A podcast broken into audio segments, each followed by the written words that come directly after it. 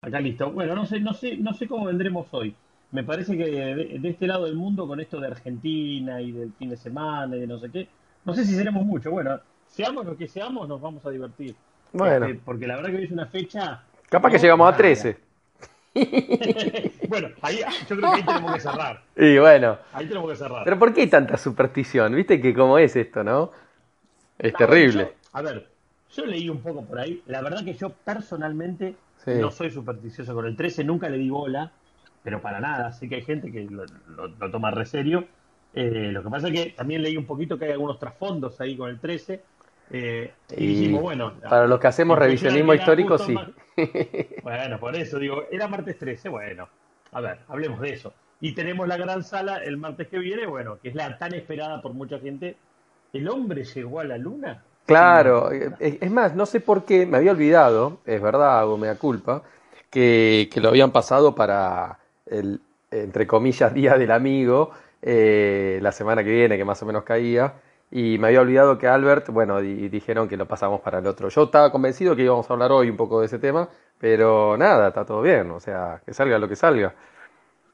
La idea es, Bien, eh, bien. cuando, Ahora, cuando pusiste esto sí. del 13, dije, wow, justo martes 13, y qué loco, ¿no? Porque desde la superstición y también desde otros temas, eh, esto del martes 13, hay como, hay siempre esto de, algunos son escépticos, otros no, otros le dan mucha bolilla en no hacer algunas cosas, no salir. Eh, bueno, el dicho está este, no te cases ni te embarques, ¿no? Que es muy conocido acá en Argentina. No sé en otros países si es conocido así también. Eh, habría que Bueno, más preguntar. hay- no hay, no hay, el ascensor en Estados Unidos no para en el piso 13 en muchos lugares. Ujú, Sí, es Y verdad. sin Y embargo dicen que hay algo oculto en los, en los pisos 13. hay, hay, eh, exactamente, hay algunos edificios que dicen no tener piso 13. En realidad quizás lo tengan y quizás haya algo oculto, ¿no? Y hay, hay, hay algunas cositas ahí desde lo que nos gusta investigar. Yo, eh, por lo menos desde el lado de la numerología, sí hay... La otra vez hablábamos un poco de los números, ¿se acuerdan? Más allá que hay números Sí, que sí, son claro. bastante interesantes, eh, como los que hablamos la otra vez, el 13, el 11, el 22, el 9, el 33, eh, que hoy justo me pasaron un video, no, no sé si lo compartí en el grupo que estamos vos, Mike, yo ya lo sabía, pero la otra vez no salió, de que eh, hay un dicho común y está en el Vox Populi de la gente, no sé si sabían, eh, de otras cosas más que se le asignan al 33, que es esto de que con un daño en la dermis o en la epidermis del ser humano, un corte leve, la cicatrización completa para que quede la piel sin ninguna evidencia de que se tuvo una lastimadura o algo, tarda 33 días. Compruébenlo. Yo lo- hace un mes y pico me corté, me lastimé justo el dedo, Ah, bastante profundo, y dije, bueno, vamos a ver si se verifica, si se evidencia, si a los 33 días no me queda prácticamente cicatriz, y les voy a decir que anduvo por ahí, ¿eh? Sin ponerme, o sea, en un estado natural, sin ponerme ninguna crema, ni ninguna cosa, ni, ni, ni CDS, Claro, ni nada raro, sino solo, sí, a los 30 y pico días, prácticamente un mes, y no quiero decir 33, pero por ahí eh, prácticamente es- lo tengo con una leve marquita muy, muy, muy chiquita y, y me hice una lastimadura bastante profunda en un dedo. Así que bueno, es Ahora, esto, de... ahora eh, esto del número 13, eh, ¿ustedes o vos lo tenés asociado con algo o, o es más de lo mismo? Hay, hay, bueno, acá es en Argentina es martes 13, porque en Estados Unidos tenemos el famoso viernes 13. De hecho, está la película, que acá eh, Sí. viernes 13 se pasó a llamar, toda la saga se, se pasó a llamar martes 13, por algo le cambiaron el nombre. Evidentemente desde lo anglosajón eh, tiró más para el viernes y desde lo latino y más español tiró más para el martes. ¿ah? Pero bueno, eso, a ver, yo en un momento, cuando me había puesto a estudiar hace bastantes años, estudiar o investigar, ¿no? Hoy quizás no le, no le, di tan, no le doy tanta bola al número 13. ¿Se acuerdan cuando agarrábamos el billete de un dólar y nos fijábamos atrás cuando se curioseaba? No sé si alguno lo hizo, más allá que hay mucha simbología en el billete de un dólar. Hay 13 flechas en el águila, hay 13 plumas que tiene, si se cuentan.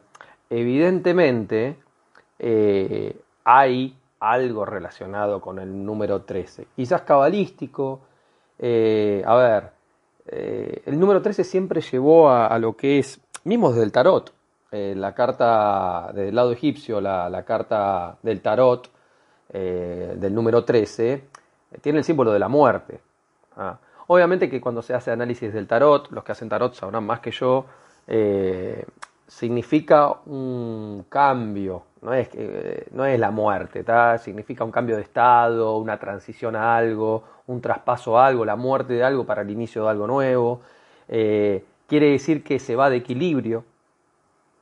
Justamente, bueno, en el, tenemos el cuadro este pintado donde está la última cena, que vemos, había 13 comensales, eran los 12 apóstoles, con Jesús ahí en el medio. Eso es la ejemplificación de lo que es la pintura, que hace alusión a lo que es eh, más que nada eh, las doce constelaciones y Jesús, que vendría a ser el sol, ¿no? Eh, ahí en el medio, también los caldeos, que estaban muy asociados a la astrología, el tema de la astrología de dividir las doce casas con los doce signos, y cuando ya algo aparece algo más, ya un 13 vendría a ser siempre lo que es un desequilibrio. pero bueno, del dicho acá en Argentina, qué es esto de de no te cases ni te embarques, hay mucha gente que no se casa por iglesia un martes, sino que el martes se casa por civil y el sábado deja para el casamiento por iglesia. A ver, son costumbres que quizás de, lo cabalístico, ¿no? O desde algún origen, eh, por cuestión de transferencia cultural, se van adoptando en muchos países. Ellos, en, los pueblos nórdicos, eh, hay, no me acuerdo el nombre ahora, pero ellos eh, dicen que existen tres espíritus malignos. Hay un número 13, no me acuerdo el nombre de, la personificación, vendría a ser como el diablo, una cuestión así, más terrenal. Ellos lo asignan, pero dicen que hay tres espíritus malignos. Hay cuestiones, creo que el Bar va para los judíos es a los 13 años. No sé si hay alguno de la colectividad acá. donde se cumple 13 años, viste, el chico dice que madura y ya pasa a ser de, digamos, de linaje y de fe judía. Eh, bueno, los que festejan dentro de la colectividad sabrán más que yo.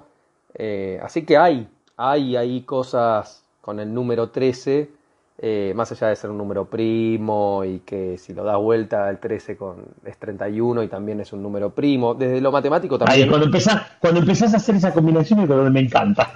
bueno, vamos a terminar en cualquier cosa. no, es que, es que hay un montón. creo que de la numerología se puede eh, abordar por un montón de lados, mismo desde la matemática, con todas esas combinaciones, por así decirlo. A ver, desde el revisionismo sí hay un porqué, eh, más a los que nos gusta estudiar eh, y comprender la historia desde otro lado, no tanto como nos lo dicen. Eh, el viernes, supuestamente también esto del viernes 13 para el lado anglosajón, tiene que ver un poco con la muerte de Jesús. Para mí viene algo por ahí, sin poner sobre la mesa si existió o no existió, si es una leyenda o no, cada uno podrá abordar por ese lado. Pero sí hay algo en la historia que podemos llegar por un montón de lados que tiene que ver con los templarios. Eh, y justamente eh, hay un famoso viernes 13 donde se capturan en Francia los templarios, ¿no? creo que se allá por el siglo, no sé, 14, sí, siglo XIV, siglo XIII, y eh, claro, después de juzgarlos hay una, una persecución, ¿no? no nos olvidemos que los templarios en realidad tienen otro origen, y esto es muy divertido porque se empieza a relacionar, si yo les cuento toda la historia, el número 13, hasta el día de hoy, eh, con cosas que están sucediendo mismo desde el lado de la iglesia. Porque eh, un 13 de marzo, si se acuerdan ustedes, yo me acuerdo porque todos los vivimos, hace muy poquito, del año 2013, ¿se acuerdan qué pasó? ¿Alguien tiene en cuenta qué pasó el 13 de marzo de 2013? Mm, no, no me acuerdo. ¿No? Y tiene que ver con Argentina. El 13, a ver. 13 de marzo. 13 de marzo del 2013, si yo hago la numerología, 13 del 3 del 2013, todo vuelve a sumar 13. Así que es, algo divertido ya de los números. Pero bueno, el Papa Francisco, ¿no? Bergoglio, acá conocido en Argentina, eh, después de la fumata blanca, asume como nuevo Papa. Habemos papa. Habemos papa, exactamente. Bueno, entonces, claro, qué casualidad, justo un 13 de marzo de 2013 y que el 13 suma, que toda la fecha suma 13, porque desde la numerología siempre vamos a hacer esas combinaciones y esos análisis, eh, desde la gematría o gematría, con las letras, la otra vez la hablamos cuando hablamos de numerología también. Pero bueno, qué casualidad, que como me habrán escuchado a mí, la casualidad no existe, el Papa, el Papa Francisco, o Bergoglio, perteneciente a una orden, también es un papa jesuita. ¿Ah? ¿No? sé si lo sabían, lo pueden buscar. Eh, o sea, perteneciente a lo que es la Compañía de Jesús, conocidos como jesuitas, que si se ponen a investigar también era una orden militar. Entonces el 13, más allá que tiene una cuestión energética también, y que lo pueden utilizar, cuando revisionamos la historia, eh, aparece ahí, como aparece en otros números también, ¿no? Pero el 13 vemos que evidentemente algo hay dando vuelta y eh, aparece. Aparece como aparece el 911 también, en, muchos, la otra vez lo hablamos, el tema de, las Torres Gemelas o el tema de algunos eh, atentados tipo falsa bandera, le llamamos nosotros, porque eh, a la vista de todos nos hacen parecer como si fueran atentados terroristas, pero después te das cuenta que están armados eh, cuando los analizás profundamente. Pero sí hay un trágico viernes 13 que también desde Argentina, eh, yo porque leí el libro, vi la película y, es una historia muy triste, pero tiene una connotación muy importante con el número 13. Hay un viernes, hablemos de viernes y martes 13 porque es lo mismo, ¿no? Eh, en realidad el martes 13 es, desde los griegos el martes eh, es, Marte y es el dios de la guerra, entonces ya tiene connotaciones destructivas. Pero el viernes 13, de esto de que también es destructivo desde que muere Jesús, eh, también lo vemos a lo largo de la historia como una connotación de que algo raro surgió. Y justamente el viernes 13 de octubre del año 1972 hubo un gran accidente con el avión que iba de la Fuerza Aérea Uruguaya, ¿no? En un vuelo, que era el vuelo 571, que también sumaba 13. Todos se acuerdan de la trágica historia de los Andes, calculo, ¿no? Sí, sí. Bueno, entonces, otra vez, volvemos a decir, ¿qué casualidad o qué causalidad que sume 13? Ah, entonces, eh, son cosas a, a, ver. De hecho, 1972 ya suma 991, que podemos encontrar ahí. A ver, son, esos son quizás estudios más profundos desde mi lado, que otros también lo hacen. Eh, vemos que había una relación, eh, creo que ellos estuvieron perdidos 72 días, que suma 9 también. Y lo interesante es que eh, hay un 9-11 escondido ahí, tendría que acordarme y buscar la relación, porque no me acuerdo cuántos eran los sobrevivientes. y creo que aparece 9-11. Pero bueno, esas cosas, viste, uno las toma así, que cualquiera que me escucha o cualquiera que lo analiza rápidamente dice, bueno, eso es casualidad porque si buscas vas a encontrar siempre la relación. Y yo te digo que no, no siempre aparecen estas relaciones, de que aparezcan estos números. ¿ah? Pero bueno, el tema de llegar a lo del Papa Francisco, que fue justamente esto de, que suma 13. 16 sobrevivieron, Ale. Ah, sobrevivieron 16. ¿Y cuántos pasajeros eran? Viajaban 45 en total. y 45 eh, menos 10. 72 días. Sí, y 45. Tuvieron. 72 días, o sea, 9. Y 72 días. 45. Y dice que solo sobrevivieron 16. Solo sobrevivieron 16, habría que hacer 45 menos 16, habría que ver. Eh, claro, da 29. 29 es 11. Listo, ok, listo. 2 y 9, lo mismo. Sí, por eso yo me acordaba que había una relación, pero no me acordaba cómo, cómo encontrarla. Pero a ver, uno dice, bueno, si buscas vas a encontrar. Repito, no siempre que buscas encontrás la relación que querés. Y aparecen, aparecen. Podrán ser representaciones energéticas que, bueno, con otros estudios un poco más profundos se pueden llegar a otras conclusiones. Pero sí, el número 13. El avión, el avión era un Fairchild Hiller 227. 2 más 2 más 7, 11. Sí, pero no era el vuelo 571, eso me lo acordaba porque yo cuando lo estudié me acuerdo de ese número. No, yo te estoy diciendo el avión. Ah, el avión. habría que ver la matrícula. Sí. Ah, bueno. Y bueno, ahí tenés. Tyler 227 de la Fuerza Aérea Uruguaya. Y bueno, ahí El tenés. avión sí era el 571. Bueno, bueno, eh, y, y tanta casualidad, Mike. Que lo parió. Ah, bueno, bueno, bueno. Entonces, a ver, quizás haya lo mismo de siempre, quizás haya cosas que no podamos comprender con una primera mirada, pero la otra vez estuvimos hablando, si vos tenés una suma de casualidades, todo eso no es una casualidad. Pero bueno, se los dejo a los matemáticos, a los que les gusta hacer Pará, pro- y el dato, porque ya me vuelvo loco. Escuchá. Eh, Tuvieron el accidente todo. Y durante los siguientes 72 días, ¿sabes cuántos se murieron? Y lo debo haber escuchado, pero ¿cuánto? Tirala, a ver. 13. 13 pasajeros. Bueno, ahí está. Ok. Bueno, evidentemente estos números están. ¿ah? Pueden ser que sean llevados a que sucedan esos números, como puede ser que en algunos eh, atentados de fasa de bandera se hacen en determinadas fechas para que aparezcan estos números. A mí me interesa el número 13 desde eh, esto de que un 13, creo que fue un 13 de octubre o un 13 de septiembre, no me acuerdo, se capturan a los templarios, a lo que pertenecían a la Orden del Temple. ¿Por qué? Porque, bueno, después de, de perseguirlos, eh, con todas las cruzadas, habría que ver cómo se llega desde ahí. En realidad empieza desde antes, ¿no? Podríamos revisionar mucho más atrás. A mí me gusta mucho la historia de los cátaros, porque en realidad son todos los mismos, que hay, ahí es donde eh, es terrible cuando uno empieza a profundizar. Claro, hay muchas versiones, hay muchos libros, hay muchas observaciones y, visiones de todo esto. Pero el tema de los cátaros, que básicamente era un movimiento religioso alrededor del año 1000, y digo año 1000 dentro del calendario gregoriano, porque la otra vez habíamos hablado que, si se acuerdan, yo dije que nos metieron mil años ahí que no se sabe de dónde salieron, cuando uno empieza a ver la manipulación de los calendarios.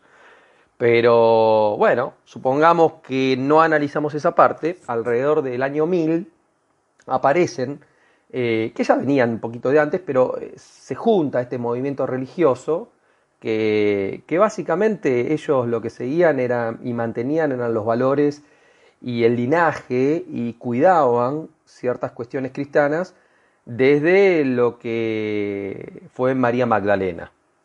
María Magdalena, acuérdense, MM, MM lo podemos simbolizar como 33 también, relacionado con la edad de Cristo o relacionado con otra cosa. Siempre que aparezca M y M, recuerden ustedes que van a tener un 33, eh, desde la comparación y desde la analogía del símbolo.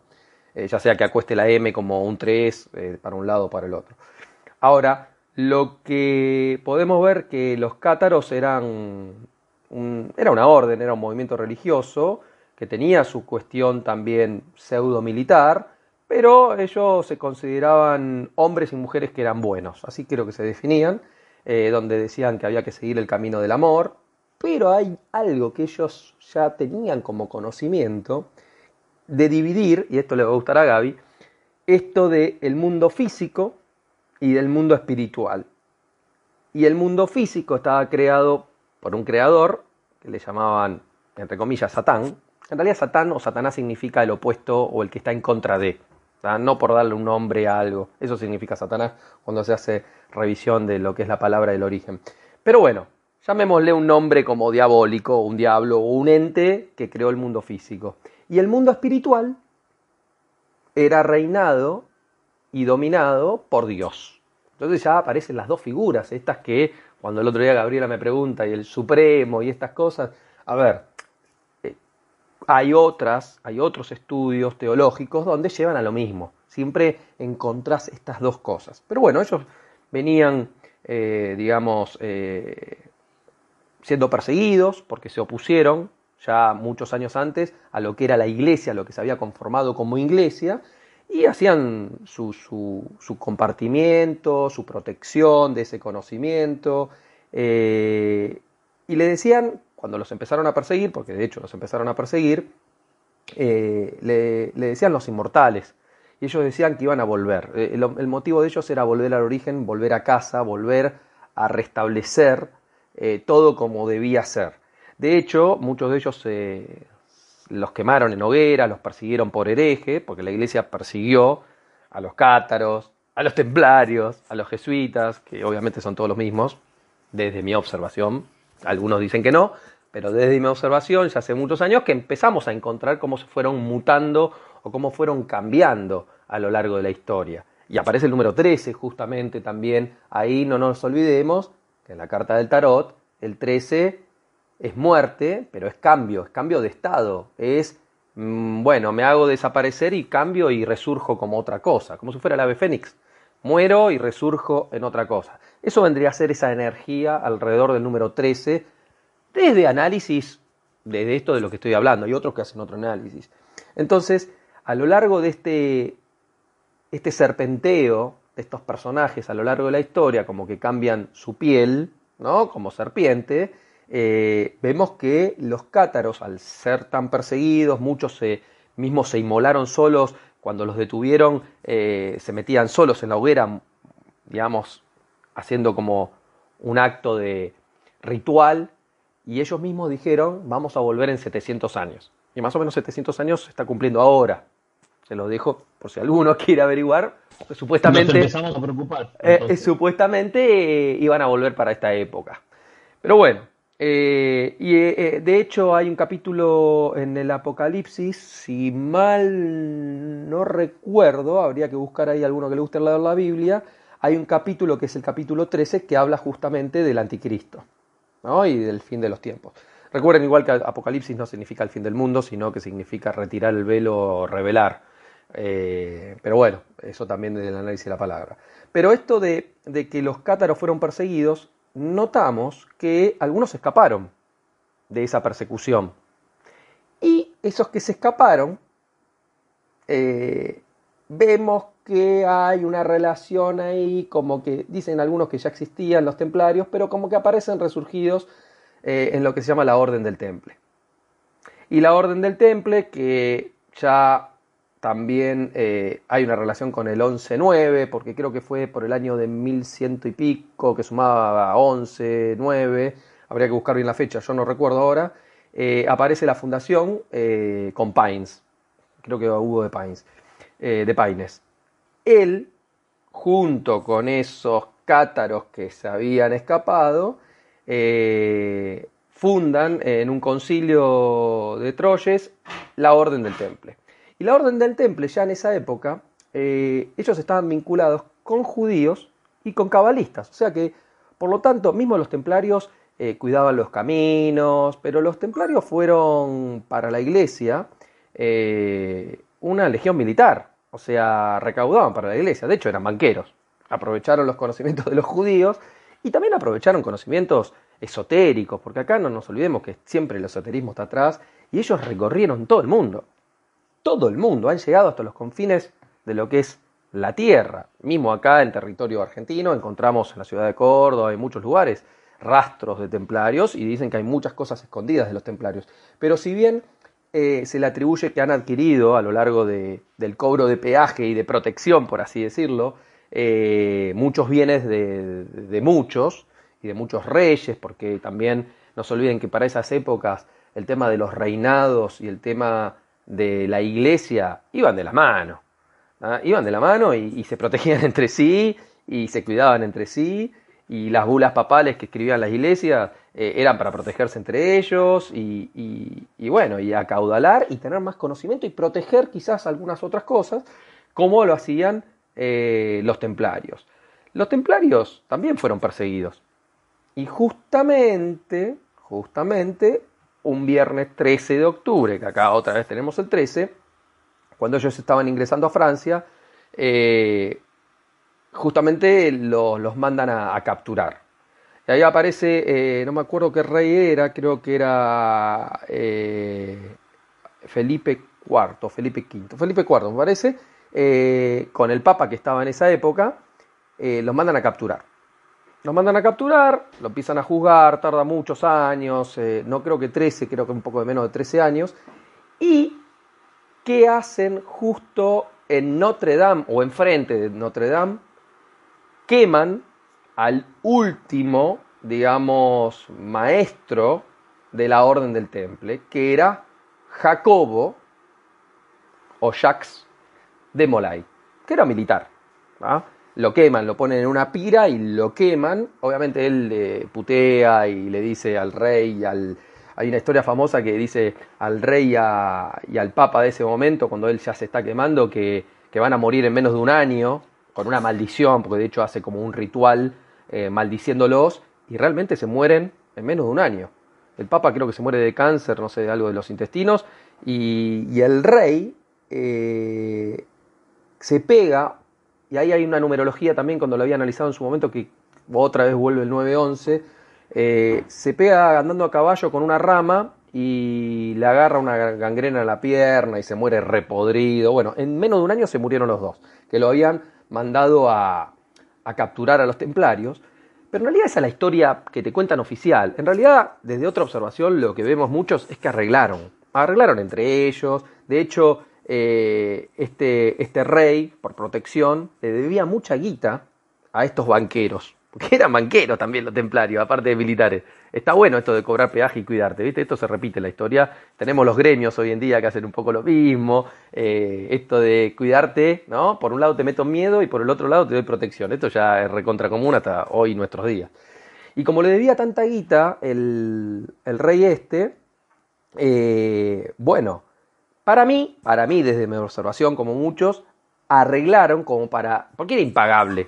No me acuerdo las cifras hoy en día, pero era un número impagable ya para la época. Entonces arreglaron hacerse desaparecer. Y eh, imagínense que estaban vinculados con judíos, con cabalistas. Y ahí se ve ya que eh, para esa época, eh, estamos hablando del año 1300 y pico, los templarios como que desaparecen ya. Creo que hay una, hay una orden de la iglesia que directamente los hace desaparecer del mapa, como diciendo, bueno, sí, ya no existen más. Pero en realidad, eh, más allá de que Jacques de Molay y creo que tres más, que fueron los últimos supuestamente de la orden del temple, los quemaron vivos porque no aceptaron los cargos que le decían por, por tradición y un montón de cosas, eh, aparece que parte de los bienes que tenían los templarios, porque tenían mucho recolectado de todo lo que supuestamente como banqueros administraban, más allá de conocimientos esotéricos, que ese para mí, desde mi observación, es el mayor, digamos, valor que lo material, pero evidentemente si recorrieron todo el mundo, muchas cosas arqueológicas y quizás cosas y artefactos de algunos lugares ellos podían tener en su, en su posesión, manda antes que muera eh, el rey este podrido porque le había agarrado cangrena, hay una orden, que es la orden templaria hospitalaria también, que quizás tenga algo que ver con la cruz roja de hoy en día, porque si ven el símbolo templario van a ver que es como una cruz, ¿vieron como las caraveras de Colón? Esa cruz roja que tiene como la cruz de Malta, hay un parecido en todo eso, hasta llegar quizás modificando el símbolo a lo que es la cruz roja de hoy en día porque había una orden que era la orden de los hospitalarios.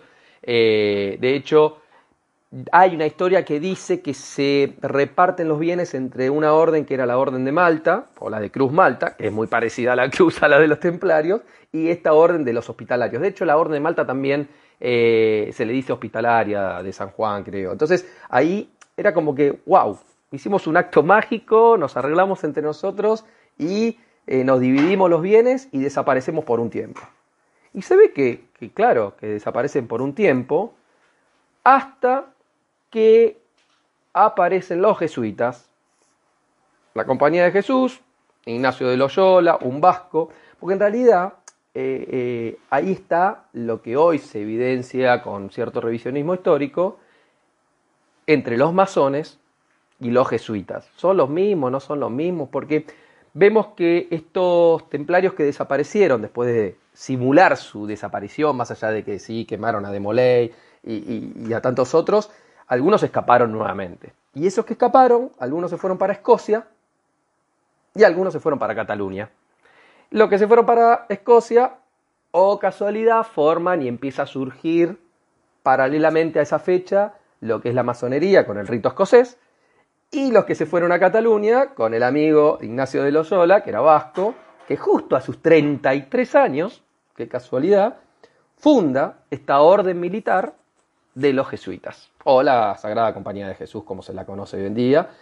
Entonces, vemos como con ese número 13 que van, eh, digamos, porque si ustedes van a, buscar a la historia, el, origen esto de la superstición del martes 13 viene prácticamente con la quema de, de Jacques de Molay, que fue, en realidad con, no con la quema, porque la quema fue más tarde, en realidad con eh, esto de que persiguieron y agarraron ¿no?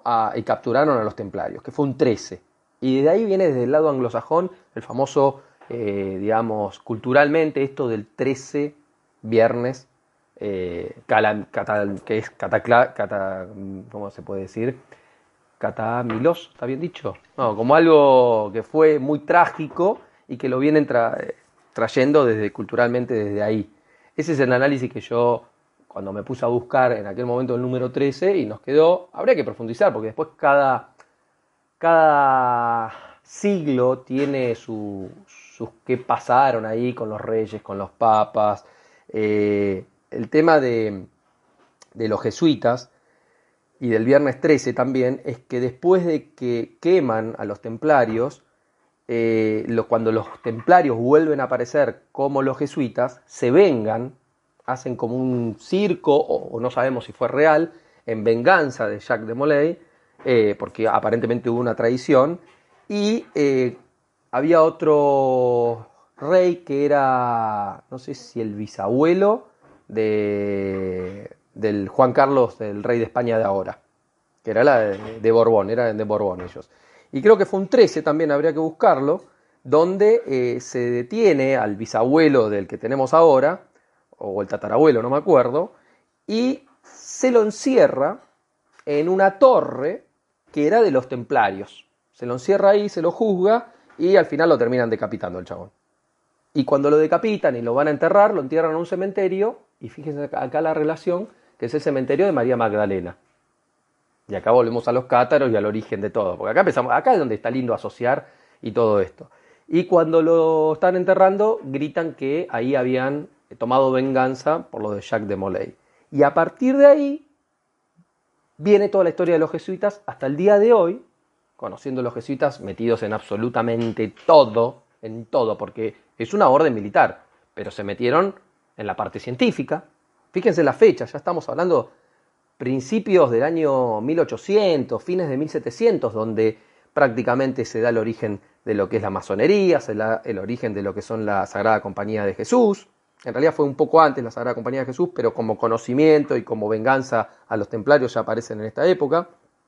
Creo que había un cantante, eh, creo que fue Coldplay, hay una canción de Coldplay, si alguno la busca, que justamente cuenta esta historia. Eh, hacen, digamos, eh, la letra de Coldplay, ahora la voy a buscar, es una canción muy conocida, que cuenta la historia justamente de cuando vengan a Jacques de Molay con la matanza del tatarabuelo de Juan Carlos de Borbón.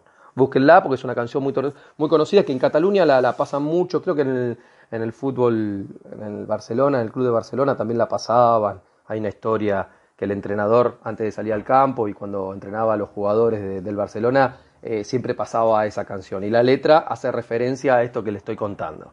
Sé que es una linda historia para entender cómo llegamos a los jesuitas hoy en día y cómo tenemos un papa que un 13 de marzo del 2013, que suma 13, está hoy eh, al mando de lo que es la iglesia y quizás haya ahí cosas que no podemos comprender de esta guerra, de lo que está sucediendo, porque mismo lo que está sucediendo hoy en día, eh, eh, el Papa, si bien están ahí de fondo, no nos olvidemos que siguen dominando desde lo religioso por lo menos y, y, desde la, no sé si llamarle cristianidad, sí catolicismo, sí la iglesia, tienen decisiones de peso sobre gobiernos y sobre la manipulación de todo. Evidentemente lo hicieron a lo largo de la historia, ¿por qué no lo siguen haciendo hoy en día, si uno se pone a dudar, ¿no? Porque quizás desde lo que nos muestra la política o los gobiernos, como los podemos ver desde el lado democrático tradicional, los seres humanos de a pie, no veamos esa parte que están ahí atrás, pero siempre estuvieron y están ahí atrás estos muchachos. Eh, y quizás nos hagan confundir, y en la confusión reina todo. De hecho, Babel, la torre de Babel, como la confusión de los de, los, de las lenguas, como nos dicen, en realidad de, la caída de Babilonia, eh, que también es confusión, eh, hay una relación con el número 13. Ahora después si quieren la buscamos, pero sé que hay una relación porque en su momento la estudié. Así que el número 13, Mike, aparece. Sí, está en todos lados, está en todos lados. Bueno, a ver, los voy a saludar a Albert, a Mariano, a María, a El Charcahui. El Charcahui, que, estuvo el otro día, me parece, con nosotros. Sí, sí. Ahí está, sí, sí. ¿Cómo andan todos? ¿Bien? Hola, todo bien, loco. Qué bueno, bueno. Bien, gracias. Claro, claro que sí. María, hola, ¿cómo estás? Hola, hola. Mariano, me parece que ya estás buscando canción. A ver si Mariano, busca la canción de Coldplay. A ver, eh, yo no, a ver, tendría que buscarla en el celular. Hay una canción de Coldplay. ¿Cuál, la busco? Yo la busco si no. Si no, si, no puede Mariano, yo la busco. ¿Cuál es? Si no, Mariano. Eh, a ver si la busco en el celular. Pero es, muy es conocidísima. ¿eh? Se reveló que Tabaré Vázquez era masón. Ah, bueno, sí, en realidad no se reveló. Ya lo sabemos, lo sabemos todos, pero bueno, eh, estas cosas los muchachos. Ah, no, bueno, yo no sabía. Ah, bueno, no hay presidente, eh, Mike, no hay presidente puesto a dedo que nos hacen creer que lo elegimos nosotros, que no lo sea.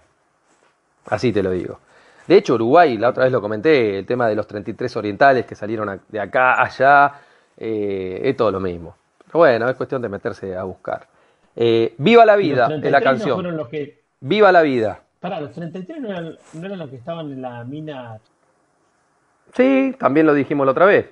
Que en realidad eh, eso fue un, ritual, fue un ritual armado por parte del presidente chileno, ¿no? Ahí está la película. Obviamente que la película va a mostrar lo que le gusta a la gente ver desde el consumismo, de lo atractivo pochoclero, pero claramente, fíjense, eh, no me acuerdo el nombre de la cápsula. ¿Cuántos días tuvieron los mineros?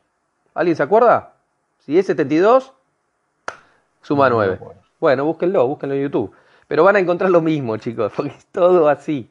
El tema es que cuando encontrás todo esto, llega un momento que uno dice, esto no puede ser casualidad. Justo 33 mineros. ¿Por qué no fueron 30? ¿Por qué no fueron 35? No, 33. Justo 33. Busquen la profundidad. Yo, eso todo lo analicé en su momento. Si quieren, un día hacemos, porque se puede hacer una charla específica de ese ritual porque hasta la profundidad, los días que estuvieron, el tamaño de la cápsula, el nombre de la cápsula que debe tener un nombre de algún dios griego o romano, fíjense, no me acuerdo ahora, pero debe estar, si lo encuentran, eh, y hasta el mensaje que en el papelito supuestamente pusieron los 33, estamos bien, eso suma 33.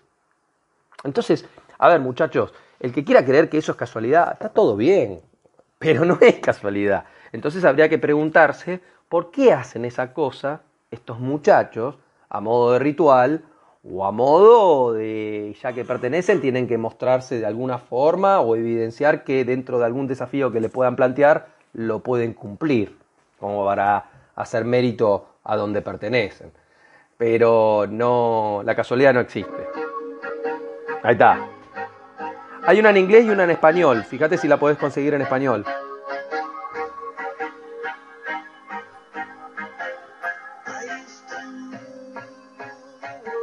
Ah, pero ahí está en inglés.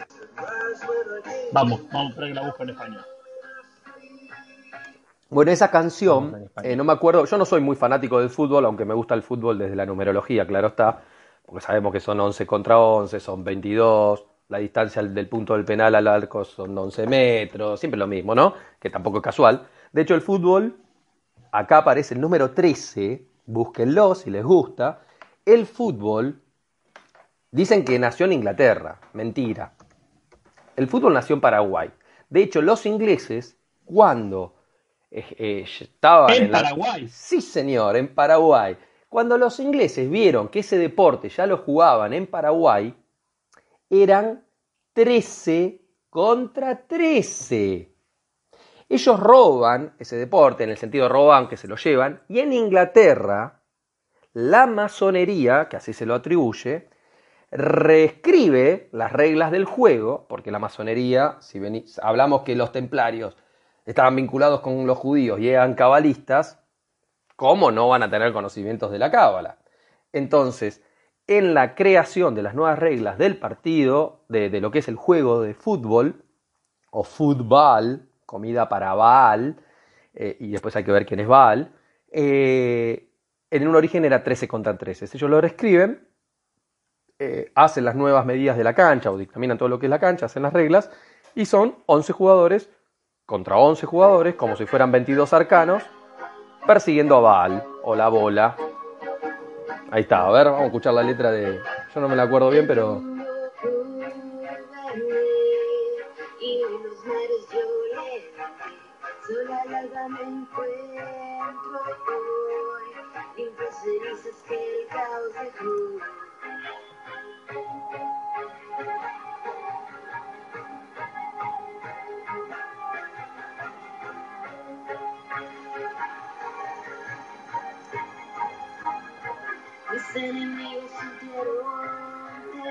Esa... ¿Es cualquiera o está bien esta? No, no sé, la canta una chica y eh, hay una parte que mm, tiene que relatar, porque supuestamente esa canción relata lo que vivió eh, este Luis, no me acuerdo si era Luis XIV o Luis, eh, no, Luis XV era el Rey Sol, Luis XVI debe ser, eh, los últimos días de su vida antes que lo decapiten, es lo que cuenta esta canción, él la escribió en honor a, a Luis XVI. Y hay una parte que dice que como que gobierna el mundo cuando él estaba vivo y todo lo que hacía. Bueno, pero es en honor a, a este tipo. Bájense la letra después y lo, lo van a tener.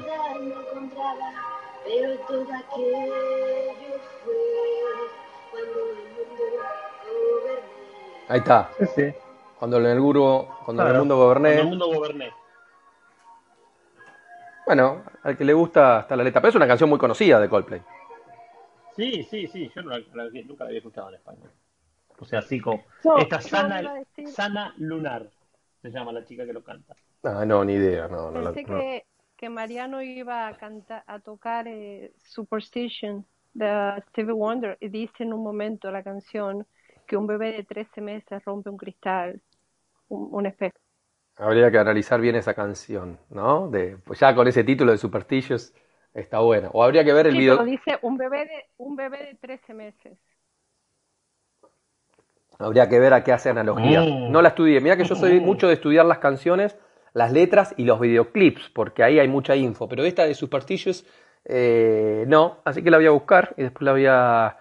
Algo siempre hay. En todas las canciones, aunque no parezca, en la gran, gran mayoría, porque la industria del, del mundo musical tiene su origen eh, judío cabalístico también, eh, lo mismo que el cine. Eh, de hecho, sabemos, y a los que les gusta el cine, Albert, Mike, no me pueden negar que la industria de cine está prácticamente dominada por la colectividad. Mucha merda. Ah, no, era otra cosa. Sí. Claro. No, bueno, pero hablando de cábala, sí.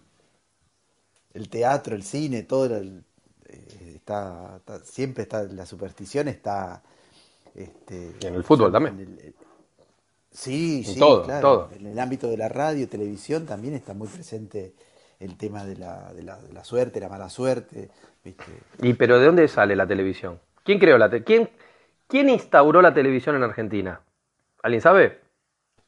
Yankelevich, Sí, señor, Yankelevich. Muy bien. Bueno, el abuelo.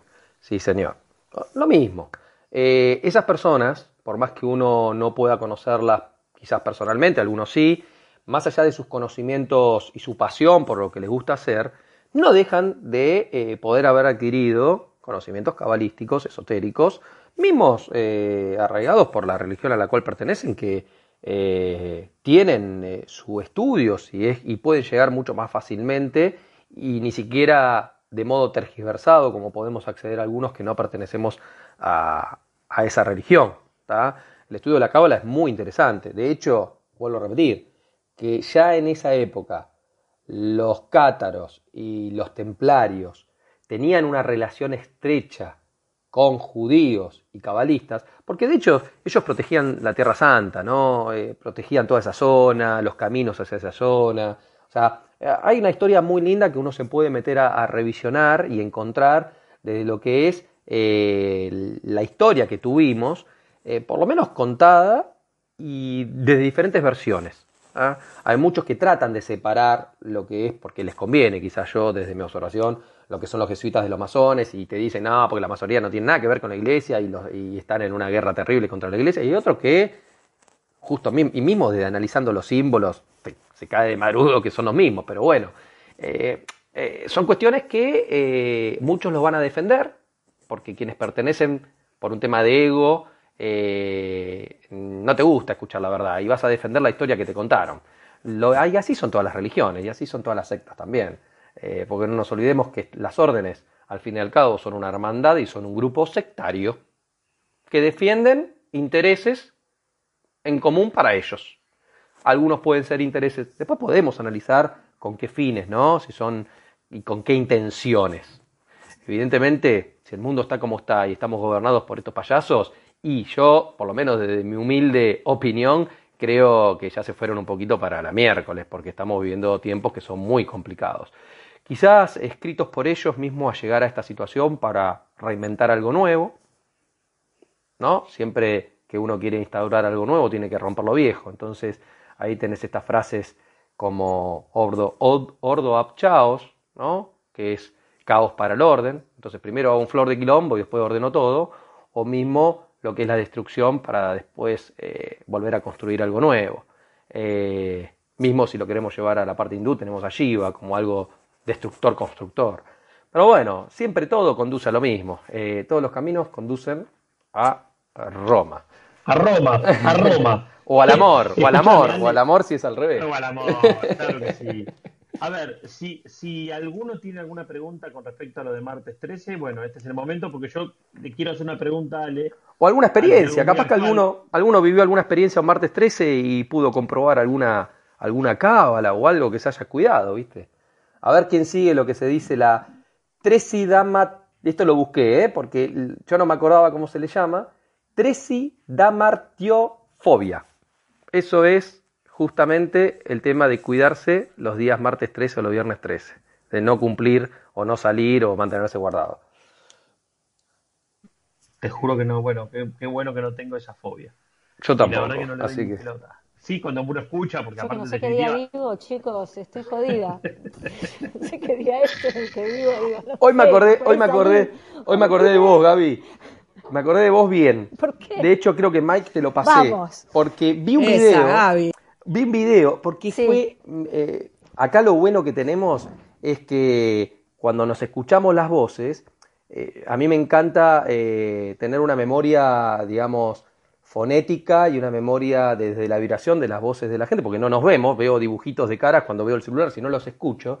Y tu voz me quedó grabada, y hoy me pasaron un video que lo compartí eh, de una chica que estaba en Miami en un supermercado que lo escrachó a este periodista acá. eh, creo que te lo compartí, Mike, a vos o lo mandé al grupo. No sé si lo llegaste a puede ver. ser, no lo vi. Ahora Eh, no, ya lo voy a buscar. Este, no me sale el nombre de este. está Gaby en el video, quiero verla, quiero verla. No, no, no, no, no. Ah, no, a Doman, a, a, Do- a- ¿cómo se llama el que, al amigo de Gaby? Eh, sí, no, no es que estaba ella en el video. La La- voz, la voz de la chica que, que estaba. Dugan, Dugan. No, no era Dugan. La voz de la chica que estaba. Brancatelli. A Brancatelli, sí. Brancatelli. Que lo estaba escrachando a Brancatelli. Yo me imaginé que era Gabriela. Es el mismo tono, la misma pausa, la misma voz, todo Así dije. ser, Pero ¿eh? yo no me acordaba si Gabriela estaba acá o estaba, porque eso sí no me acordaba si estabas acá o estabas en Miami. Chicos, Así que Estoy viendo la Plaza Las Heras en este Ah, momento, bueno, con lo cual entonces- les puedo asegurar que estoy acá. Pero más allá de eso, pobre Brancatelli, déjelo vivir. y bueno, que- No tengo problemas de grieta, que hagan, hagan su vida, chicos, tranquilos. O sea, las- las- el tema de los scratches yo eh, realmente me pongo bastante, Me- me excepto alguna cosa que tiene que ser algo bastante Escuchen, grave, ¿no? escuchen. ¿Qué haces en Miami? Porque sí, ¿qué haces en Miami? Me encantaría saber. Por el nuevo amigo de trabajo. ¿Qué haces en Miami? Digo, o no es nada, nada campo vivir así Es en Gaby. Miami de vacaciones. Es igual. Es igual, es ella. No lo quiere reconocer. No, te encanta Yanquilandia, pero después vas y le defendes a Cristina. ¿No? Y acá no puedes patotear a nadie, ¿no? Como lo harían en Argentina. Me había olvidado de este video. La cara de póker Dos que pone veces Brancatelli, pobre. En Miami. por lo menos voy a respetar a tus hijos, no los voy a filmar, pero vos... Reconocido, Gaby, sos vos. Se escucha medio bajito, Pobre pero Branca yo la escuché y me. Ay, chicos, me- tranquilos. Sí, pero mirá, No, es- tú te- es posta. hablando en serio, yo estoy re en contra de cuando escrachan a un tipo de vacaciones que está con la familia, digo, pobre pibe, déjalo tranquilo. O sea, no es que es, no sé, un político, y ni siquiera, porque vuelvo a decir, está con la familia, que culpa tiene la familia del pibe. Y lo pasa que hacer figuras públicas que representan de- desde su discurso eh, y desde el lado de esto de que hablamos siempre de la grieta, eh, la gente se descarga con ellos. Y bueno, son figuras públicas, qué sé yo. No, no, no, hoy no, no sé si puedo opini- ahora emitir una opinión por justamente eso. Pero lo han escrachado, que para mí sí es impresentable, al ex ministro de salud que tuvimos, que ni Ah, siquiera... no, bueno, eso que- sí, a Ah, Ginés, bueno. a Ginés olvidate. Ah, ahí Lo sí. escracharon en el avión, lo escracharon en España y es una persona que, que no sé cómo pudo haber representado la salud de los argentinos, ese, ser humano en esas condiciones, porque nada más alejado de la salud eh, posible. ¿ah? Esas son las contradicciones que uno ve cuando te ponen a un ministro que supuestamente tiene que estar encargado de la salud, por lo menos de, de- como representante de los argentinos, aunque sea elegido por la mayoría o en realidad puesto a dedo, ¿no? Eh, y la verdad que es un terrible payaso. Entonces, el escrache, dentro, por lo menos, que fue un escrache light, ¿no? Porque No, bueno, te dije, un funcionario, un funcionario público es una cosa, o un ex funcionario público, eh, que digamos que le pagamos el sueldo entre todos, y otra cosa es un pibe que se dedica a la actividad privada, que haga lo que quiera, o sea, que haga Pablo Echarri, Brancatelli, que hagan lo que quieran con su plata, dale. Sí, sí, bueno, pero hay gente que lo juzga de ese lado, ¿no? Espera, bueno, te iba, bueno, si alguno tiene alguna consulta que tenga, porque ahí subió Marina, hola Marina, Eh, no sé si querés, Hola, chicos. ¿tenés alguna cosa de, que tenga que ver con el martes 13? Eh, no, no, eh, básicamente martes 13 no te cases ni te embarques, es lo que dicen las viejas, pero yo me- no me casé un martes 13 y me fue como el culo igual. No sé si sirve, mi- no sé si sirve mi opinión, chicos. Claro, claro. Sí, hay algún otro día que también es conspiranoico ahí. Se ve que sí, se ve que sí. No, Perdón, yo que te quería- quiero hacerle una pregunta, perdón, Mike, eh, ¿te acuerdas que ayer pregunté, Alejandro, eh, Sí. y esta es mi culpa, porque el otro, la otra vez estaba muy cansada, y no anoté lo que tenía que hacer cuando salía a caminar con lo de los números. Le digo, Le- ¿qué es ah, le que iba a hacer- que hacer? me hiciste acordar, porque le iba a preguntar a ver si alguien lo hizo como para evidenciarlo. No, pero decime qué había que hacer porque te debo la tarea. Viste que yo soy muy floja con la tarea. Nada, lo que había dicho era que, que usen eh, desde la creación propia por parte de ustedes reglas. Uno es creador, uno, es creador innato, eh, no como Dios, porque no podemos crear materia, pero sí dentro de este plano de existencia podemos crear eh, realidades. Quizás suene medio cursi, pero nada mejor que lo puedan comprobar ustedes y que hagan el juego este que yo les había dicho la otra vez. Creo que quedó grabado, Mike. Yo igual compartí, no sé si está grabado el audio, pero Alejandro, yo Sí. no voy a escuchar. A ver, voy de vuelta. Cuando vos me mandas a hacer tarea, yo Le no paso la hago. de audio. O sea, no lo hago. A ver si te queda claro. No lo hago. Así que si no está en estas Bueno, pero dos todo fácil, lo todo perdí, fácil. no hay Bueno. chance. eh, lo que había Y dicho sí, rápidamente sí, sí, ya estoy eh, era que te crees tus reglas, que agarres eh, un papel, escribas, eh, por lo menos con dados, que es lo más fácil, uno lo puede hacer con dados, esto de asignarle eh, alguna carga energética, alguna funcionalidad a cada número de, de un par de dados o de tres dados. Yo en su momento dije que pueden agarrar los dados comunes de seis caras o pueden agarrar dados de estos juegos de rol que tienen más caras, hay de 12 caras, de 20 caras, y si uno quiere tener más posibilidades o más acciones, como en un juego de rol, eh, atribuírsela. Y había dicho que, por ejemplo, a un dado vos le asignes, qué dirección, a otro dado le asignes tiempo o distancia de avance. Entonces, por ejemplo, si al dado de dirección le das el 1 es hacia adelante, el 2 es hacia atrás, el 3 izquierda, el 4 derecha, o norte, sur, este, oeste, o volver a lanzar otro número, o esperar otra acción. Eh, al del tiempo le puede dar un minuto, dos minutos, tres minutos, o una cuadra, dos cuadras, tres cuadras, como quiera, o 10 cuadras si sale el número 1, como quieras vos, son reglas que te las armas vos. Y otro dado eh, que pueda tener acciones más directas, como puede ser esperar a que aparezca alguna situación en el lugar donde vos estás parada, alguna situación que te llame la atención, eh, o seguir a la primera persona que se te cruza en esa posición en la que estás vos, o caminar, y después tenés que lanzar otro dado como para ver cuánto caminás o hacia dónde, o esperar cierto tiempo, entonces lanzás un dado de, que te dice cuánto tiempo tenés que esperar, o volver a, lanzar, o poner una acción que sea quedarte quieta y observar señales que puedas ver a tu alrededor. Que luces, carteles, personas, ruidos, lo que sea. En base a esas reglas, eh, cuando vos salís a jugar, lo ideal es salir de a varios, ya sea una persona o todos a la vez, tienen que salir con una intención o con dos o tres intenciones. Y esas intenciones, antes de empezar a jugar, se concentran todos y la escriben en, en un papel y la ponen en un sobre. Y salen a jugar. Eh, para intenciones como cuál. Las que se te cante a vos. En Las que se te cante. ¿qué Pero dame un ejemplo. ¿Qué yo? No, dame un ejemplo. Amor, sexo y dinero. O mm, sacame amor, sexo, dinero y viaje. Por ejemplo, qué sé yo, por tirarte algunas, así rápidas. O algún Sí. color rojo, eh, o el nombre de alguna persona, o el nombre de algún lugar, o algo. A ver, una intención de quizás de lo que vos quieras o encontrarte o tener alguna relación si llegas a algún lugar que te pueda dar alguna pista. Porque esto es muy sutil. No es que eh, quiero un millón de dólares y te vas a encontrar un millón de dólares. Hay casos sutiles, pero podés llegar a encontrarte una persona que en el día de mañana te pueda llegar a dar una posibilidad para alguna cosa, como buscar trabajo o encontrar trabajo. Son cosas muy sutiles. Pero esa sutilidad Bien. lo vas a encontrar que tirando estos dados, que supuestamente son cuestiones de azar o azarosas, si vos tenés una intención canalizada, encontrás un medio como es este juego, como para poder llegar a algo que quizás, tenés que evidenciarlo vos, llegues a una relación.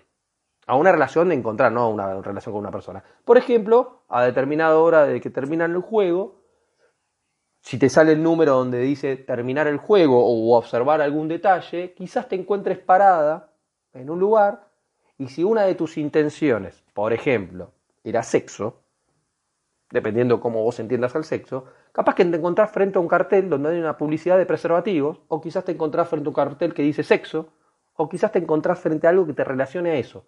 Es sutil, ¿está? O quizás te encuentres teniendo sexo con alguien, qué sé yo, porque te encontrás con una persona. Entonces, te lo llevo a un extremo. Yo, sé- esto es- ay, yo digo, qué lindo. Ya me había imaginado Rayuela encontrándome la ma- como haciendo la maga y me encuentro con mi Cortázar en Buenos Aires. Yo estaba flasheando cosas No. lindas y ya me tiraste una publicidad. Ya que nombraste. No, no me la bajes así. No, bueno, pero esa- son, son cosas sutiles que está en el observador encontrar esa sutilidad, pero no llevándola, queriéndola encontrar, sino que justamente con el... A ver, los dados, supuestamente, si son azar, te pueden llevar para cualquier lugar, en realidad. Ahora, cuando vos tenés una canalización a través de un artilugio, Bueno, como puede O ser sea que los dados es probabilidad, no es este azar. desde el lado matemático, sí, pero el tema es la posición inicial con que los lances y la acción con que los lances, que puede llegar al mismo resultado o no. Y si los dados están equilibrados y todo, pues hay todo un estudio ahí atrás. Ahora, la suma de casualidades, ya te digo que que sean a casualidad es muy raro. Nada más que yo lo que te digo es, este es una acción, es un, un juego, y fíjate, si lo querés hacer, fíjate a qué podés llegar con la repetitividad de los mismos. No, pará, si yo te estoy preguntando es porque digo, bueno, a ver cómo, porque digo, hay cosas que se ven como interesantes. De hecho, la rayuela- atención a esto, pero no lo había notado. Bueno, Eh, ¿me estás ahora- hablando de la rayuela, el juego tenés. o el libro? No, el libro. Eh, perdón, la- el juego. El juego tenés la- para leerlo, dis- porque el libro tenés para leerlo distinto también. Sí, Hay un sí. tema de números ahí. No, el, el juego, el juego, la rayuela, el libro no lo leí. Lo tengo pendiente en algún momento cuando tenga tiempo.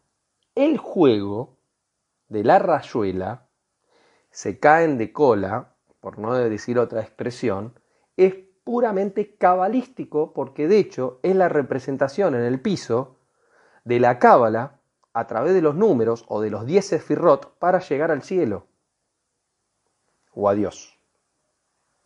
Perdón. Para que usas palabras que después yo tengo que andar a Google. ¿Nunca dijugaron en la ¿Cómo escuela la, rayuela con los números y... y- Sí, sí, sí, perfecto. Pero Bueno. ¿qué dijiste? Usas expresiones. El otro día estaba más cansada y te dejé pasar dos o tres que dije, bueno, ahora dale, estoy más despierta. La, la rayuela es ¿Qué nu- qué puramente dijiste? cabalístico. La No, cábala, no es eso, la otra cosa. la, la- algo no, así. la cábala, Sí, tiró no, una frase ahí que... no, no, no, Sí, no, dale. una frase no, es una palabra. La, la, la, la cábala está conformada, cuando uno estudia la cábala, por un- una simbología que es eh, lo que se denomina el árbol de la vida, muchos le dicen, que tiene, un- búsquenla en internet para buscarla gráficamente si alguno quiere llegar, eh, porque acá no, no te la puedo dibujar, lo que sí te la puedo representar es, son 10 esferas. Esas esferas se llaman Sefirot, que es el nombre que dije recién, se les da el nombre de Sefirot. Sefirot. Sí. ¿ah? Entonces, cuando vos buscas Cábala y buscas el lo que se denomina el árbol de la vida, cada Sefirot tiene una energía.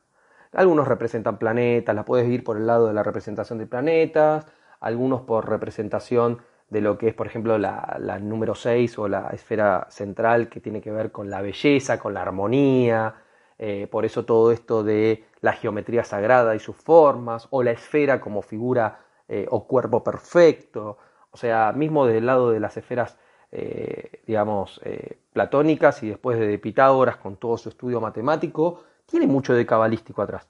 Y justamente cuando vos ves el árbol de la vida y llegar a, la esfera más alta, por así decirla, visto desde el lado como nos lo muestran en la Cábala, eh, es como llegar a Dios. En realidad, en la Cábala lo que está encriptado, o mismo en esas 10 Sefirot, el nombre de Dios, el nombre del Creador, mejor dicho, eh, Yod, Jehová o Yahvé, ahí medio codificado. Bueno, los que estudian Cábala sabrán más que yo, eh, pero llevado eso al jueguito, saltando en el piso, en las baldosas, dibujado con los números del 1 al 10 y llegando al cielo, esa misma estructura con que se dibuja es exactamente igual al árbol de la vida con los 10 Sefirot. Eso le quería Me decir. Acá estoy viendo, acá estoy viendo el árbol de la vida del tarot, que debe ser este, me imagino que te referís. Es de la cábala. Eh, en el tarot lo pueden llegar a mezclar un poco, no son- vienen todo del mismo lugar básicamente porque los, los judíos escaparon de. Egipto con muchos conocimientos. Pero porque estoy mirando esta, este diagrama y no se parece a- al de la rayuela. Yo que dibujo No sé qué diagrama, no sé qué diagrama estás viendo, la verdad que no, no, no puedo acá decirte, pero si no pones en Google Rayuela espacio Cábala o Rayuela Sefirot y te lo vas a ver, lo vas a ver Voy mejor. a poner, ok, voy a poner, voy a poner Eh, rayuela. Veo que muchos se tatúan el árbol de la vida, por lo que veo. Y sí, que tiene una representación en 2D, pero uno la puede representar en tres dimensiones también. Todo lo que vemos a veces en gráficos lo vemos impregnado como en 2D, pero habría que verlo en tres dimensiones que representa. Eh, la geometría sagrada, la disposición espacial de los cuerpos, las estructuras, mismo las estructuras químicas. eh, a ver, hay una ley hermética que es eh, que está mal dicha, como es arriba, es abajo, en realidad es como es a lo grande, es a lo chico. Entonces, cuando vemos estructuras grandes, tanto sea de las más grandes que podemos observar, si las llevamos a lo más chiquitito que podemos observar, habría una relación. Entonces, eh, mismo eh, el alfabeto hebreo, hay gente que lo decodifica y encuentra desde la simbología a estructuras de uniones químicas y de moléculas. Entonces uno dice, pero pará, si es un lenguaje y es una escritura, ¿cómo puede ser que represente también? Y bueno, habría que ver qué representan fonéticamente y desde la vibración y desde la palabra, bueno, y entramos otra vez en cosas que son impresionantes, que demandan mucho tiempo de estudio y que realmente necesitan eh, no solamente una comprensión, sino muchas, eh, porque como está tergiversado, eh, no podés saber a ciencia cierta si estás eh, yendo por el camino hacia lo cierto o si te estás embaucando estudiando cábala completamente desfigurada y, y tergiversada, porque te lo hacen a propósito para que no llegues al verdadero conocimiento. Entonces, demanda, demanda mucho filtrado y mucho análisis. Bien. Justo acá estaba googleando, bueno, sí, en, todo lo que juega algo de la vida hay uno que tiene la representación si se ve tipo como el piso de la rayuela. Sí, Sí, es verdad. sí, es Pero andás a que ver, bueno, dice, eh, es como una, un libro. Sí, bueno, no sé, andás a ver. Está. representamos tema del eh, árbol de la vida. Eh, si lo buscan, práctica. no sé si ponen Rayuela, Rayuela y Cábala, eh, y en imágenes, eh, alguna puede, al- alguna puede relacionar, tiene que aparecer porque está. Sí, sí, vi uno, Sí, pero sí. trae hoja es- para leer. bueno. Canceladísimo. Eso no. Sí, sí, es lo Que que bueno, había se lo puedo visto. leer en sí. diagonal, ve. ¿Me lo confirmás, Gaby, Sí, que sí, eso, no? acá. Ok. Es como, a ver, todas estas Y cosas son realidad hay una relación acá. Yo, claro, es que chusme- está como, eh, no sé cómo explicarte. Hay como, eh, si vos, yo miro un dibujo y el otro, el de la rayuela no, hay, hay como una interpretación. Claro, porque vas de la tierra al cielo. Es como que... Nos eh, digamos. eh, sí, bueno, después... eh, a ver. No, la- digo, a, ni- a nivel de interpretación, no es que es que vos decís miro esto y miro esto y son iguales, sino que empiezan a hacer esta interpretación de donde. Obviamente la rayuela, de verdad. Acá encontré claro. uno, Gaby. Encontré Sí. uno que en Facebook que se llama psicoterapeuta cuántico. Y te da toda Ah, la bueno. explicación de la rayuela. Es un juego tradicional infantil, lo conocer todo el mundo con diferentes nombres y algunas variantes, pero ¿sabías que tiene la misma estructura que el árbol de la vida de la cabala? Los niños siguen jugando al rayuela, papá, papá. Este juego también tiene el mismo No, no, de la olvidate, vida, acá tengo el, ar- el árbol cefirótico y la rayuela, y es un video de YouTube. Dije, no, esto ya merita mucho más tiempo. Y después empiezan. Y después hay uno que ya es más eh, amplio que habla del simbolismo de los juegos infantiles. Y ahí, Ah, muy bien. Porque quizás los niños tengan la... que esto ya es para. Eh, sí, quizás los niños tengan la inocencia, porque todavía no tienen su mente tan manipulada, adoctrinada y tergiversada, eh, de poder recordar y de hacer un camino iniciático mucho más rápido. Lo que pasa es que a través de la educación y a través de, de todo lo que nos llenan esta vasija con agua podrida, como yo- digo yo, en vez de darnos verdadero conocimiento o un conocimiento un poco más enfocado hacia cómo es el lugar donde vivimos y, no tan de entretenimiento, eh, bueno, eh, yo creo que si cambiamos la educación, eh, no solamente con los valores, ¿no? sino con, con algo que no nos entretenga tanto tiempo en la vida, no estaríamos viviendo lo que estamos viviendo a nivel humanidad hoy en día. Pero bueno, las cosas son así y quizás esté en nosotros y en nuestro linaje cambiarlo, ¿no? Dependiendo quién piense Bueno, que está viviendo mal o bien, qué sé Sí. yo. Bueno, hoy, hoy es una, hoy es una salita eh, que, que queríamos hacer con esto del martes 13, que coincidía justo que hoy era martes 13. eh, pero la que se viene interesante es la que venimos esperando varios, Albert, bueno, creo que Mariano, todo, creo que todos nosotros que somos medios que nos gusta y que nos entretienen todos estos temas, estamos esperando lo de No, ¿el pero llegó Mike. hoy? Vamos, va- pará, pero vamos a dejar pasar lo de Virgin o lo, o lo, lo tenemos que guardar para la semana que viene. ¿Lo viste? No, no, por eso, esperá. No, pero por eso. Vieron que recién les dije si nadie tenía ninguna pregunta, yo quería hacer, quería hacer justamente esa pregunta.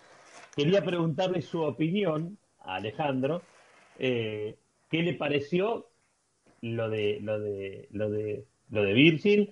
¿Qué le pareció los videos que, que andan dando vuelta, que no sé si los no sé si los viste o los pudiste ver, eh, los de Richard Bronson? O sea, supuestamente nos están mostrando eh, la Tierra desde espacio exterior, ¿o no? Supuestamente, sí, señor. Bien. A ver, antes de avanzarte Ahora. con la respuesta, Mike, me gustaría, porque podemos cerrar el capítulo de martes 13, ¿nadie tuvo ninguna experiencia con el martes 13? Ni siquiera al cumplir 13 años, nunca alguien tuvo algo particular, algo que le llame la atención, nada. Si no, seguimos con lo de... Yo no. Ok.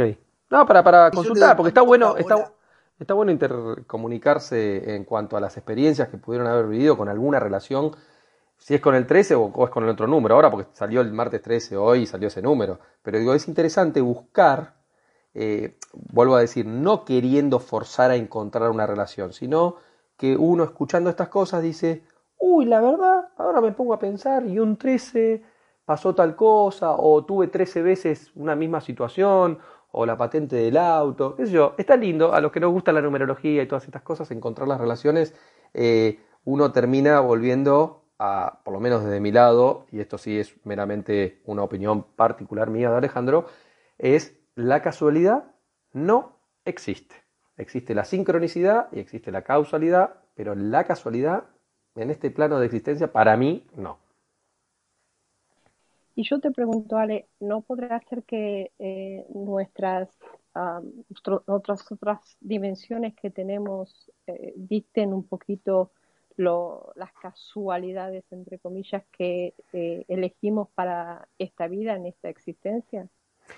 Si nos aborda- abordamos por el lado de que puedan existir eh, otras dimensiones donde sucedan otras cosas y esos sean disparadores que no las podemos correlacionar salvo que observemos de esa manera para que nos sucedan cosas en este plano de existencia, en esta dimensión, llámenle, eh, con esos números, y muy probable puede ser, sí.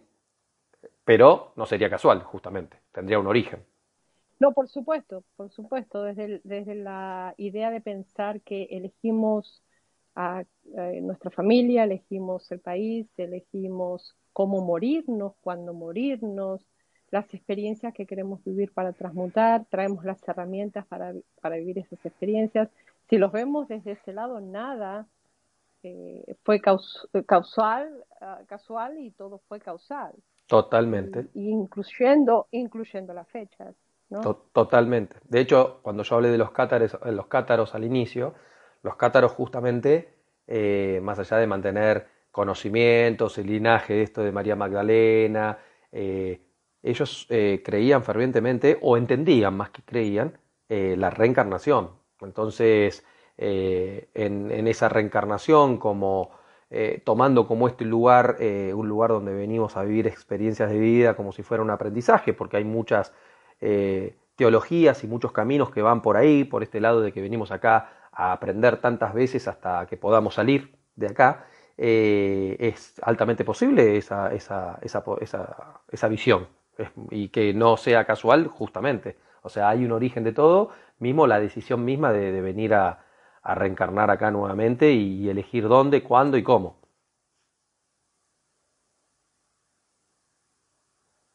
incluyendo la, la posibilidad de poder elegir reencarnar en otro planeta.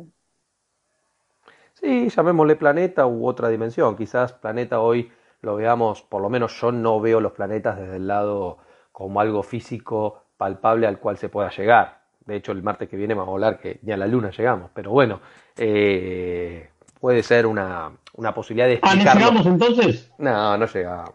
No Ya nos spoileó. No llegamos. Claro, ya me No spoileaste. llegamos, no llegamos. Ya está, ya fue. Chao, Pero me gustaría, me gustaría escuchar o que se plantee, que se plantee a ver por qué entienden o creen, mejor dicho, que sí se llegó.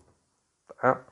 Eh, y lo lindo va a ser cuando un día lo podamos hacer, chicos, en serio, con, con imágenes, con videoimágenes, porque desde la, la palabra es bastante difícil poder mostrarle a otro eh, cosas que sí o sí tenemos que darnos cuenta cuando veamos la paparruchada que es desde la construcción de, de, la nave que, que, cayó en la luna o que supuestamente alunizó y toda esa cosa. O sea, si el cohete salió, se dispara, la cohetería se fabrica, pero después de que viajen por el espacio y hagan todo ese show, bueno, queda. Lo mismo que ahora sí podemos pasar a tu tema, Mike, si nadie va a opinar más del martes 13, eh, te respondo con lo que me preguntaste, porque esa es otra Sí, paparruchada. sí. Me, me gustaría, como para ir cerrando la saga, me gustaría dejarte, este, claro, eh, una reflexión de lo que vivimos en estos días. Lo usamos como intro para, para el martes que viene, si querés. Exactamente. Bueno, eh, si alguno tuvo la Vas a oportunidad... hablar del, del, del viaje de, de, Richard Virgin. el día 11, que me imagino que... bueno, ya lo dijiste vos. The No, Richard como-. Eh, de hecho, hoy, hoy que es ya 14, ¿no? Hoy se festeja eh, Eh, algo que tiene... todavía hoy es 13, no, hoy es o todavía 13. estamos en 13. Alejandro, Bueno, ah, martes 13, acordate. Tenés, Claro. tenés razón, todavía... El tema, justamente. No, bueno, pero para Francia, por ejemplo, ya no, es 14. Por lo tanto, se está festejando el día de la toma de la Bastilla, que justamente tiene que ver un poco con lo que hablamos, que tiene que ver con esta venganza también que hubo ahí con porque fue toda una conspiración masónica y todo un montón de cosas para que justamente eh, el rey de ese momento y, todo lo que surgió a partir de movimientos revolucionarios eh, se conozca como la toma, de la, la- toma de la Bastilla y como un nuevo resurgimiento de lo que fue Francia, ¿no? En cuanto a, lo que conocemos a Francia como hoy en día. Pero bueno, creo que se festeja mañana, acá 14. No sé si alguno me lo puede confirmar, creo que sí. Están todos googleando. Están todos Esperá. googleando. Bueno. No, capaz que había alguno que está en Francia, acá como siempre se suman argentinos que están por el mundo, digo, capaz que hay alguno que está en Francia y, y sabe que se festeja eso y, y nada. Nada, tiene que ver un poco con las fechas con las que hablamos, ¿no? Porque está todo relacionado con todo, chicos. Pero bueno, volviendo a lo Es el de... 14, Alejandro, ya eh, chequeado con nuestro amigo Wikipedia. Buenísimo, buenísimo. El, el tema de... Yo sé que en julio pasó todo, viste que julio es un mes como picante, o sea, la- vamos con las, las Sí. revoluciones todas de julio, pero no me acuerdo los días. Honor, honor a Julius César. Pero bueno, eh, el tema de, de esta paparruchada que vieron, eh, yo no sé si realmente eh, estaban ahí adentro, que, que se pudo haber hecho el vuelo es altamente probable, no fue a tal altura. Jodés que es una paparrochada, yo acá dice en la página Become an Astronaut, y yo dije, yo ya me anoto, o sea, están vendiendo tickets, vos me decís que no, que no vaya. Eh, a ver, ¿qué se considera como espacio exterior? Se considera haber atravesado lo que se denomina la línea de Karman. La línea de Karman es, está a una altura aproximada entre los 80 a 100 kilómetros, en realidad ya te dicen arriba de los 80 kilómetros de altura, uno ingresaría a lo que se denomina el espacio exterior. ¿ah? De hecho, si ustedes van a la física, eh, tráiganmela si conocen, por lo menos desde lo que yo pude averiguar, no existen tablas de presión atmosféricas a más de 100 kilómetros de altura. Pero más allá de eso, eh, y de poder después, la, semana que viene hablamos si realmente se puede salir al espacio o no, estos muchachos eh, volaron muy bajo. Hicieron un vuelo desde un avión tipo jet, que fue lanzado desde otro avión que lo trasladó hasta ahí arriba, y cuando empiezan a mostrar las imágenes, vean eh, que en, la, en el videograph, en la telemetría que impactan en el video, en las imágenes, te muestran la altura eh, a la que se encuentra. ¿Alguien pudo determinar a qué altura está? ¿Alguien pudo ver? De... No, yo solamente, ni siquiera eso. Yo me vi todo el video en- entero eh, y, y, o sea, yo siempre digo lo mismo, que en estas cosas hasta que no te muestren, viste que siempre te muestran el despegue y cuando estaba por llegar se corta y siempre pasa algo. Bueno, acá lo mismo, dije, bueno, acá voy a ver toda la secuencia. Y no, No. son como, como, como spots. Nunca, yo sabes, ¿sabes cómo se termina todo para mí? Pero más allá que, digo, podría ser trucho también. ¿Viste que Richard está, está con un teléfono y está como, como grabando adentro de la nave? Ujú. Mostrame lo que grabaste con el teléfono y listo. Pero es lo que se le pide a todos desde mismo la Estación Espacial Internacional. Hoy se sacan selfies hasta para ir al baño. ¿No me podés mandar una selfie desde el espacio cuando hay un eclipse en la Tierra, desde la Estación Espacial Internacional, o cuando estás desde afuera, que siempre mandan las mismas paparruchadas?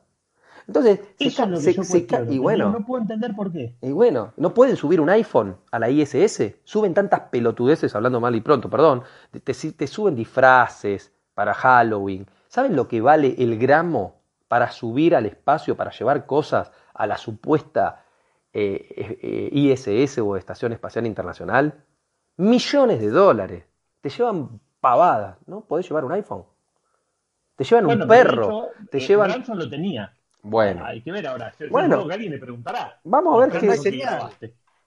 ¿Pero qué tiene que ver que no haya un iPhone, pero no hay señal arriba. ¿Cómo que no hay señal? ¿Cómo se comunican No, ellos con nosotros? Para grabar lo que haya grabado él en su iPhone. Te dicen que la internet te- se da por satélite y que en realidad no es así, sabemos que es por cable submarino. Pero bueno, a ver, a lo que voy es, eh, si pudieron ver los videos o los fragmentos de los cortos de los que vos viste, Mike, que te muestran lo que pudieron ver por la ventana o, o lo que te muestra algo que filma ese avión, porque supuestamente ese avión tiene que estar filmado desde otro que lo venía siguiendo.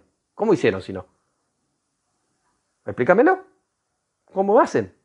Entonces, bueno, suponete que, no sé, que iba el transbordador o iba un cohete o lo filmaron de un satélite, qué sé yo, no sé, porque algo tiene que haber para filmar esa escena. O me vas a decir que la dibujaron en 3D y hicieron un fotomontaje.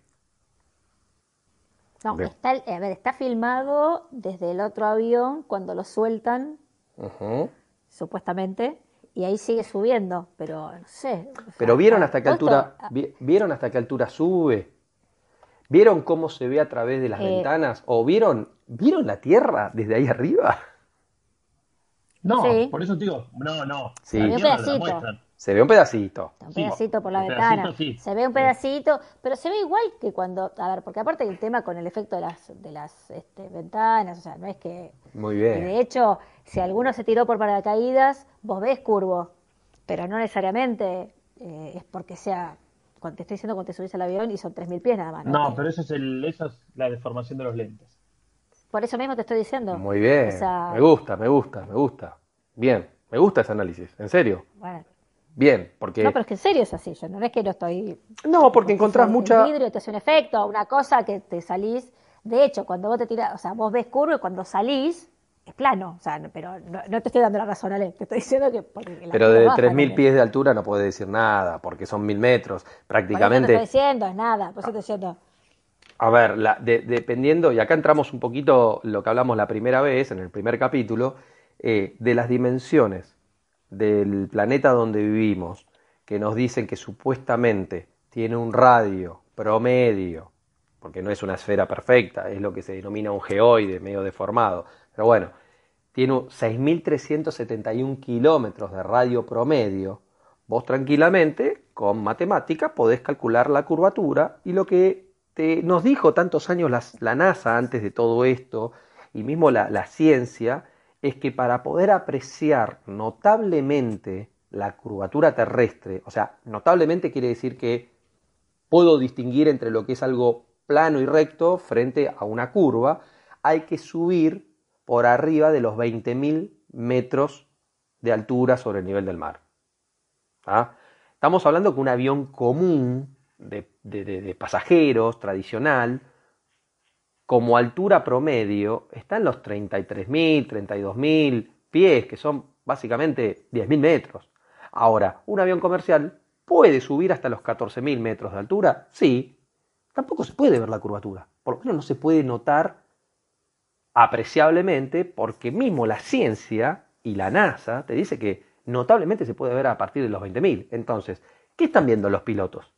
Ah, entonces empezamos a ver, bueno, deformaciones a través de las ventanas. Puede ser, pero también hay una deformación innata, natural, de la vista humana. Nosotros tenemos una, nuestra, nuestra esfera del ojo, tiene una lente que tiene una cierta concavidad y que la luz que entra por nuestra pupila y que va a nuestra retina, de hecho se proyecta sobre una superficie curva, pero también la lente que tenemos es curva. Por lo tanto, nosotros tenemos una angularidad de visión, nosotros vemos en ángulo. Por eso también las cámaras, las lentes, tienen un ángulo de visión. Hay algunas que son más rectilineales y hay otras que son más ojos de pez, con mayor abertura, hay otras que son más tele, hay todo un cálculo en las lentes también, porque a través de la lente yo puedo sacar una fotografía y puedo tener algo que más o menos se asemeja a la realidad. Si ustedes sacaron una foto alguna vez con una lente gran angular o con una tipo cámara GoPro, van a ver que la GoPro nos deforma todo y que tiende a curvar las cosas, más que nada cuando apuntamos para arriba o apuntamos para abajo con respecto a una línea media en el horizonte. Entonces, cuando vemos muchas fotografías o videos desde el supuesto espacio, es muy común que si salgo con una cámara de gran angular, yo ya vea una curvatura. De hecho, veo curvas que son convexas o curvas que son cóncavas. ¿Cómo puede ser? Entonces, en los estadios de un video, mismo yo que he lanzado globos, paso por el estadio de una curva que es convexa, paso por el estadio de una recta plana y paso por el estadio de una curva cóncava. ¿Cómo puede ser?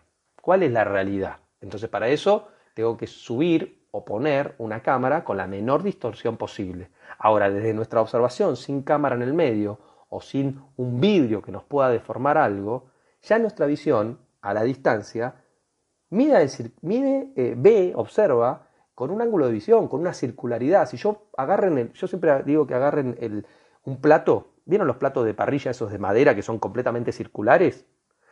Van, pónganlo en la palma de su mano y vayan levantándolo hasta lograr la misma altura de sus ojos. Cuando encuentran justo esa horizontal a la misma altura de sus ojos, van a ver que el borde de atrás del plato, si se lo ponen a ver, parece un círculo, porque tenemos una proyección, una visión angular que nos hace ver en como una circularidad. Eso es lo que estamos viendo. Entonces los pilotos de avión, cuando están a esas alturas, Primero que ya están volando con un paradigma impuesto, que están volando sobre una bola, o sea que ya tienen algo programado. Y segundo, te confunde la atmósfera, te confunde justamente la, resolución angular, la capacidad que tiene el ojo humano de ver, te confunde esta visión angular que tenemos y te confunde la luz que hay en la atmósfera con la meteorología. Y todo eso puede parecer que vos estás viendo una curva, pero si vos limpiás todos esos efectos, no aparece nunca la curva. No aparece a los 10.000, no aparece a los 20.000, no aparece a los 30.000, debería verse. Yo tiré globos, el último globo que tiré llegó a 32.000 metros de altura. Hay globos, vayan a ver videos de YouTube con cámaras que no tienen deformación, que te van a mostrar que a 40.000 metros de altura sigue siendo horizontal y plana. Y hay cohetería mismo de estos muchachos de la NASA, o mismo el video que vieron de este personaje que voló hace poquito al espacio, que te muestra la porción de la Tierra plana. Claro, uno te va a decir, bueno, pero te está mostrando una porción nada más, y mismo a esa altura que voló, tampoco podés decir nada. Bueno, acá aparece la primera contradicción, que vos volás cada vez más alto y no encontrás absolutamente curvatura, pero cuando estás al borde acá del río de la Plata o del mar, cuando no ves el barquito del otro lado, te dicen que se escondió por la curvatura. Entonces tenés ya la primera contradicción, ¿cómo puede ser? Pero bueno, son cosas que eh, están lindas porque claramente estos muchachos de a poquito están mostrando, están soltando lo que nosotros denominamos que es lo cierto, y tenés a este personaje que dice que se puede viajar, muchos vienen ya desde lo político, económico, empresarios privados, de decir vamos a viajar al espacio. Desde Menem que dijo que íbamos a llegar a Japón con, en menos de tres horas, ¿se acuerdan de ese famoso video, ese famoso eh, exabrupto, digo yo, de Menem que tuvo? por lo menos... A la, estratosfera. A la estratosfera. bueno. Y eh, solamente unos pocos minutos. Y bueno. Como eh, se lo extraña al Carlos. que eso no quiere decir que no se pueda hacer, porque aeronáuticamente vos podés hacer eso, pero eso no quiere decir que volés sobre una bola. ¿Qué es lo que hizo este muchacho que, salió hace unos días de Virgin? O sea, esta carrera de que el ser humano común a pie conquiste el espacio. Y yo le digo, vayan a preguntarse por qué el, el Concorde dejó de volar. Obviamente que la explicación normal es que era muy caro, que tenía justamente... Gastaba mucha nafta. Gastaba, mucho combustible. Mucho combustible, que hacía mucho ruido y que jorobaba la, fauna.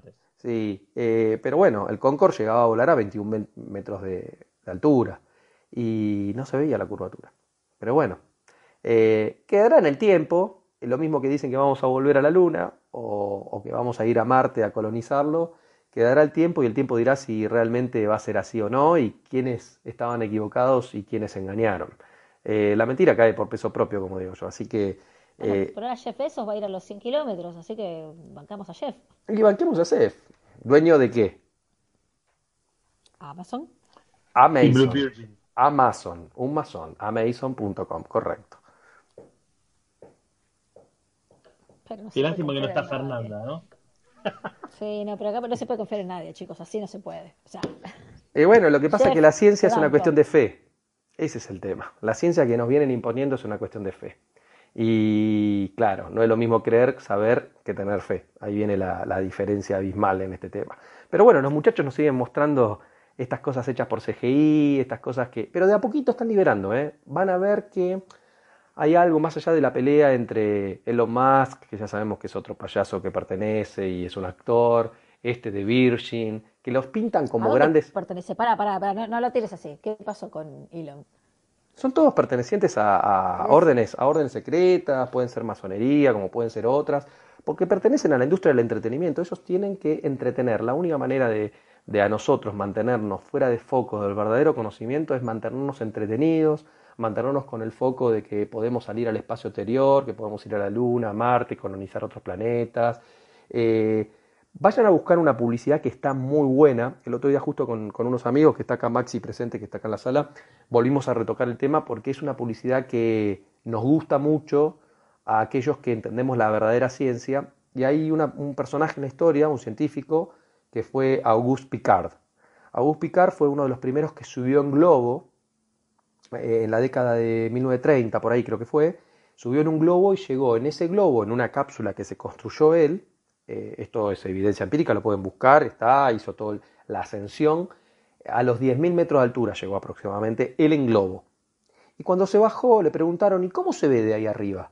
Y dice, se ve como un disco plano. Está bien, igual a 10.000 metros de altura tampoco podía de ser mucho, ¿no? Lo bueno es que Auguste Picard, que también era masón, eh, su hijo y su linaje, en vez de ir para arriba, fueron para abajo. O sea, se dedicaron al submarinismo. Y hay una publicidad de un whisky, creo que es de un whisky, no sé si Johnny Walker o no sé de qué, ahora después, bueno, ahora no sé si Maxi estás ahí escuchando, no me acuerdo de qué era la publicidad, que representa la historia de Auguste Picard con su hijo, donde Auguste Picard sube con un globo en la publicidad, pero sigue de largo y se mete en las aguas de arriba. Se mete en las aguas de arriba y termina saliendo al mar como si fuera su hijo que está en las profundidades de los océanos. Muy interesante porque desde, la, desde el Génesis, ¿no? Génesis habla de la creación del mundo en la Biblia, que Génesis viene de, y mismo la palabra gen, viene de generación, de creación, la creación de Isis, podemos dividir en la palabra, pero bueno, vamos a ver que cuando Dios creó el lugar donde estamos, separó las aguas, separó las aguas de arriba y separó las aguas de abajo como la bandera argentina. Cuando ustedes van a ver la bandera argentina, celeste arriba, blanco en el medio la atmósfera y celeste abajo nuevamente, que son las aguas de abajo. Las aguas de arriba, las aguas de abajo y el sol ahí. ¿Qué pasa?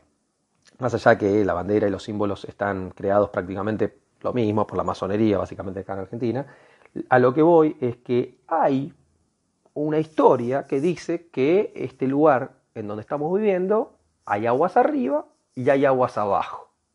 Y evidentemente esas aguas de arriba son esa primera barrera por la cual no se puede salir al espacio exterior, porque es algo tan denso que no se puede subir y traspasarlo. Y esa es la, primera imagen que nos pueden representar a nosotros como el famoso domo o la famosa cúpula ¿ah? que, que existe. De hecho, la palabra en inglés freedom, que significa libertad, es domo libre, free dom, dom, domo, haciendo alusión a una cúpula. Entonces, todo esto viene hace rato, hace muchas, muchas décadas, siempre existió en realidad. Lo que pasa es que hoy se pone más sobre la mesa desde el análisis verdadero, que realmente cuando veamos el martes que viene lo del alunizaje, que fue todo un show para seguirnos manteniendo y para taparle la boca a los, a los que decían que la Tierra era plana. Eh, pero bueno, eso lo vamos a ver el martes que viene. Eh, claro, despertarme la expectativa. Spoilea, es una cosa tremenda. Hay, que generar la intriga. que le interese, que justo lo que nombró Alejandro lo estoy viendo y es espectacular. Aparte, técnicamente está espectacular el video. No, sí. Coñac Genesí. Coñac Genesí. ¿Viste el coñac, la marca Genesí? Sí, sí, sí. Poné, en YouTube Genesí, H-E-N-N-E-S-S-Y, V J S Presents, de Picard. Y ahí ah, está lo que. Era Génesis. Lo que vos contaste no, está, no me acordaba. está representado perfecto. No, es impresionante ese. que pasa y se mete en otro mar que está en el cielo. Está recontra bueno. Que eso tenía que ver, Mike, con lo que vos me preguntaste. Movie. Exactamente. Génesis. No, no, es, es bueno. la producción de esa publicidad tiene un para qué, por qué se la creó. Más allá que muchos pueden decir, no, bueno, está fundada en ese mito, en esa historia, eh, y, no es casual que justo eh, Auguste Picard haya ido para arriba y que sus hijos hayan ido para abajo. O sea, qué conocimientos deseaban ellos tener eh, desde su linaje, ¿no? Aparte, en 1931 estaba en, este. en 1931, donde ya existía la aviación, pero era una aviación que llegaba a poca altura. El tipo llegó a 10.000 metros en globo. O sea, toda una osadía, a 10.000 metros no hay oxígeno. Y en 1960 su hijo ya, claro, fue el primer hombre en, en ir al punto más eh, profundo del océano. Exactamente. Y ahí vos me habías preguntado el otro, la otra vez, Mike, con respecto, cuando hablamos cuánto es lo más profundo que pudo ir el ser humano, eh, que hablamos del pozo cola, ¿se acuerdan? Que está, eh, en, bueno, por el agua, lo más profundo que se pudo llegar también son prácticamente 11.900, si le gusta, para sumar el 11.9, pero si no, son 12.000 metros más o menos de profundidad. Y lo que se evidencia es que para abajo tampoco se puede seguir más. O sea, en estas fosas marianas, en estas fosas abisales que encima son planas, porque así te lo describen desde la geografía y desde la geología, es una planicie eterna ahí abajo del agua, esas son las fosas abisales, eh, cuando se quiere penetrar debajo de esos 12.000 metros para seguir eh, metiéndose, hubo un submarinista muy conocido que asistió a James Cameron para la filmación de la película del Titanic, que es eh, Mike de Gruy, búsquenlo, está en YouTube. El tipo, después de haber acompañado a James Cameron, él era oceanógrafo y quiso bajar por debajo de los 12.000 metros y rebotaba. Era tan denso que no se podía meter. Repitió esa prueba en varios lugares y en el último lugar creo que fue en el 2002, eh, cerca de las costas de Australia, que también hay profundidades muy importantes, la volvió a repetir y cuando volvió eh, tuvo un accidente en helicóptero y falleció. Digo accidente o suicidio o no sabemos qué, lo Claro. suicidaron, pero bueno, eh, estas cosas ahí entran otra vez en la conspiración. ¿tá? Pero bueno, está bueno eh, asociar. A ver, esto es, evidentemente algo hay. Si no, estos personajes que vemos en la historia y estas historias eh, no tendrían razón de ser. O sea, quedarían muy descolgadas. El tema, eh, lo lindo de todo esto, es cómo las asociamos. Cómo asociamos los templarios, cómo llegamos a los jesuitas y cómo los jesuitas están atrás de la ciencia absolutamente en todo. Mismo desde el origen de la palabra Big Bang, que fue a través de un jesuita, que lo hablábamos la otra vez, un belga, eh, que fue Lamaitre. Y bueno, siempre están atrás estos muchachos, y estuvieron atrás de Einstein, y estuvieron atrás de todos los personajes que conocemos, de- atrás de la astronomía. Entonces, claro, que sea todo casual, se cae ese discurso. Pero bueno, yo creo que las mentiras eh, tienen patas cortas y por más que se haya generado una bola de, de nieve de mentiras, esa bola de nieve llega a un momento donde choca contra algo y se termina destruyendo. Creo que estamos viviendo, estamos, estamos haciendo la transición hacia eso, hacia darnos cuenta que nos mantuvieron engañados mucho tiempo. Como decía Pancho Ibáñez, ¿no? Todo tiene que ver con todo. Otro masón, sí, correcto. Pancho Ibáñez también. No, Sí. Pero Pancho, no, Pancho no. Iván, chicos, por favor. Sí. Por favor. no. Lamento Con decirle, Pancho no. lamento No, decirle. lo que me la bajás es que me digas que Alberti- Alberto Fernández es masón también. Sí, No, es boludo, Alberto Fernández. aparte, Por eso, aparte, que aparte. pones en una categoría Es que si no, chicos, no que pueden, no llegan. A ver, no hay posibilidad. Al Menem, Menem también fue iniciado. O sea, No, te pido, con, Carlos, con Carlos no, te pido, con Carlos no. pero chicos, a ver, después podemos hablar y, y estaría bueno que alguien a veces desde adentro pueda hablar, ¿no? Uno- yo puedo contar algunas cosas, pero tampoco puedo contar, no puedo contar en el sentido de, a ver, eh, son cosas muy profundas. eh, eh, en lo que voy es que son muchos conocimientos, pero lo que hay que siempre buscar es la intención que hay por detrás. Si hay intenciones honestas, vamos para adelante. Si hay una intención de manipulación, de egoísmo, de, engaño y de connivencia con otros para la construcción de algo que solamente queda en un séquito de algunos, bueno, eh, así se, se está armado todo, porque los jesuitas fueron muy inteligentes en el divide y reinarás. O sea, justamente está todo tan dividido, pero son siempre todos los mismos, porque funcionalmente se articulan entre sí. Por eso tenemos órdenes también paramasónicas, como por ejemplo el Club de Leones y el Rotary Club, que son lo mismo, a, niveles más bajos, pero son lo mismo, y llegan a las, a las- a las profundidades de la sociedad a nivel municipal, concejal y todo lo que ya conocemos, porque siempre se manejó todo igual desde siempre. Le guste al que no le guste, esto ya se cae de maduro y está completamente evidenciado. Lo que pasa es que mantienen su resquemor y eh, es preferible ser discreto y toda esta sarta de pavadas y payasadas que mantienen a lo largo de la historia. Pero bueno, Alejandro, yo la pregunta es, en todos estos años, en, en- en toda la historia de la humanidad, digámoslo Sí. así, gente con curiosidad, con otros intereses, que vos decís que no, no hay ninguno. sí, ¿cómo que no? ¿Cómo Hay un montón. Este Picard. Sí. digo, ¿y qué pista? ¿A todos los suicidaron y asesinaron? No, a picar mataron? no, no, no, no. El tema es cuando vos salís a contar algo que está destiempo, que no lo podés contar porque se mantiene como un secreto o por algo que no podría despertar en determinado momento porque no conviene. Y cuando no conviene, porque le conviene a muchos que se mantenga, eh, digamos, que no salga a la luz, porque puede deschavar muchas cosas en un determinado tiempo, porque así fueron todas las operaciones que vimos a lo largo de la historia, que después se desclasifican, ¿no? Eh, porque en principio son conspiraciones, pero después se desclasifican y terminamos evidenciando que fueron operaciones. Entonces, siempre sucedió todo así. El tema es con qué nivel de profundidad nosotros llegamos a discernir eh, si es real o, es algo armado, si es real desde una sana intención que nació o fue algo planificado, gestado para que parezca de determinada manera, como los ataques falsa bandera, que existen. ¿Ah? Hay ataques de falsa bandera donde no murió nadie, solamente te muestran a vos actores sangrados, que le faltan una pierna o que están así, pero son todos, eh, son todos actores. Y uno puede decir, ¿cómo puede ser eso? Si yo o prácticamente estuve ahí. Entonces, vayan a ver, y esto, Bike es para otra sala, eh, porque es todo un tema de análisis, las Torres Gemelas. Las Torres Gemelas, chicos. Sí, ese ya lo tenemos. Bueno. Ese lo tenemos próximamente. Sí, Bueno, sí, sí, claro. más allá de la numerología y de todo lo que sucedió, eh, ¿alguien me puede decir si las Torres Gemelas fueron tiradas por aviones? Porque los aviones se vieron solamente por televisión, porque ninguno de los que estuvo ahí vio un avión. Entonces, ¿pueden haber manipulado las imágenes para que parezcan que chocaron aviones?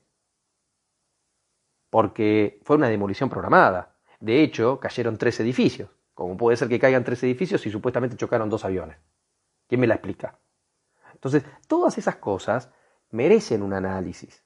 Claro, si vos te juntás con un familiar cerrado en su visión, que tuvo alguien que falleció en ese atentado, y te va a defender a muerte que sí, que chocaron dos aviones, que fueron los terroristas, que fueron los de Al Qaeda, que tiene todo ese show que ya lo conocemos, pero esas acciones se hacen para culpar a otros porque a un séquito le conviene o entrar en guerra o tener una excusa para hacer alguna acción. Siempre la historia se manejó así.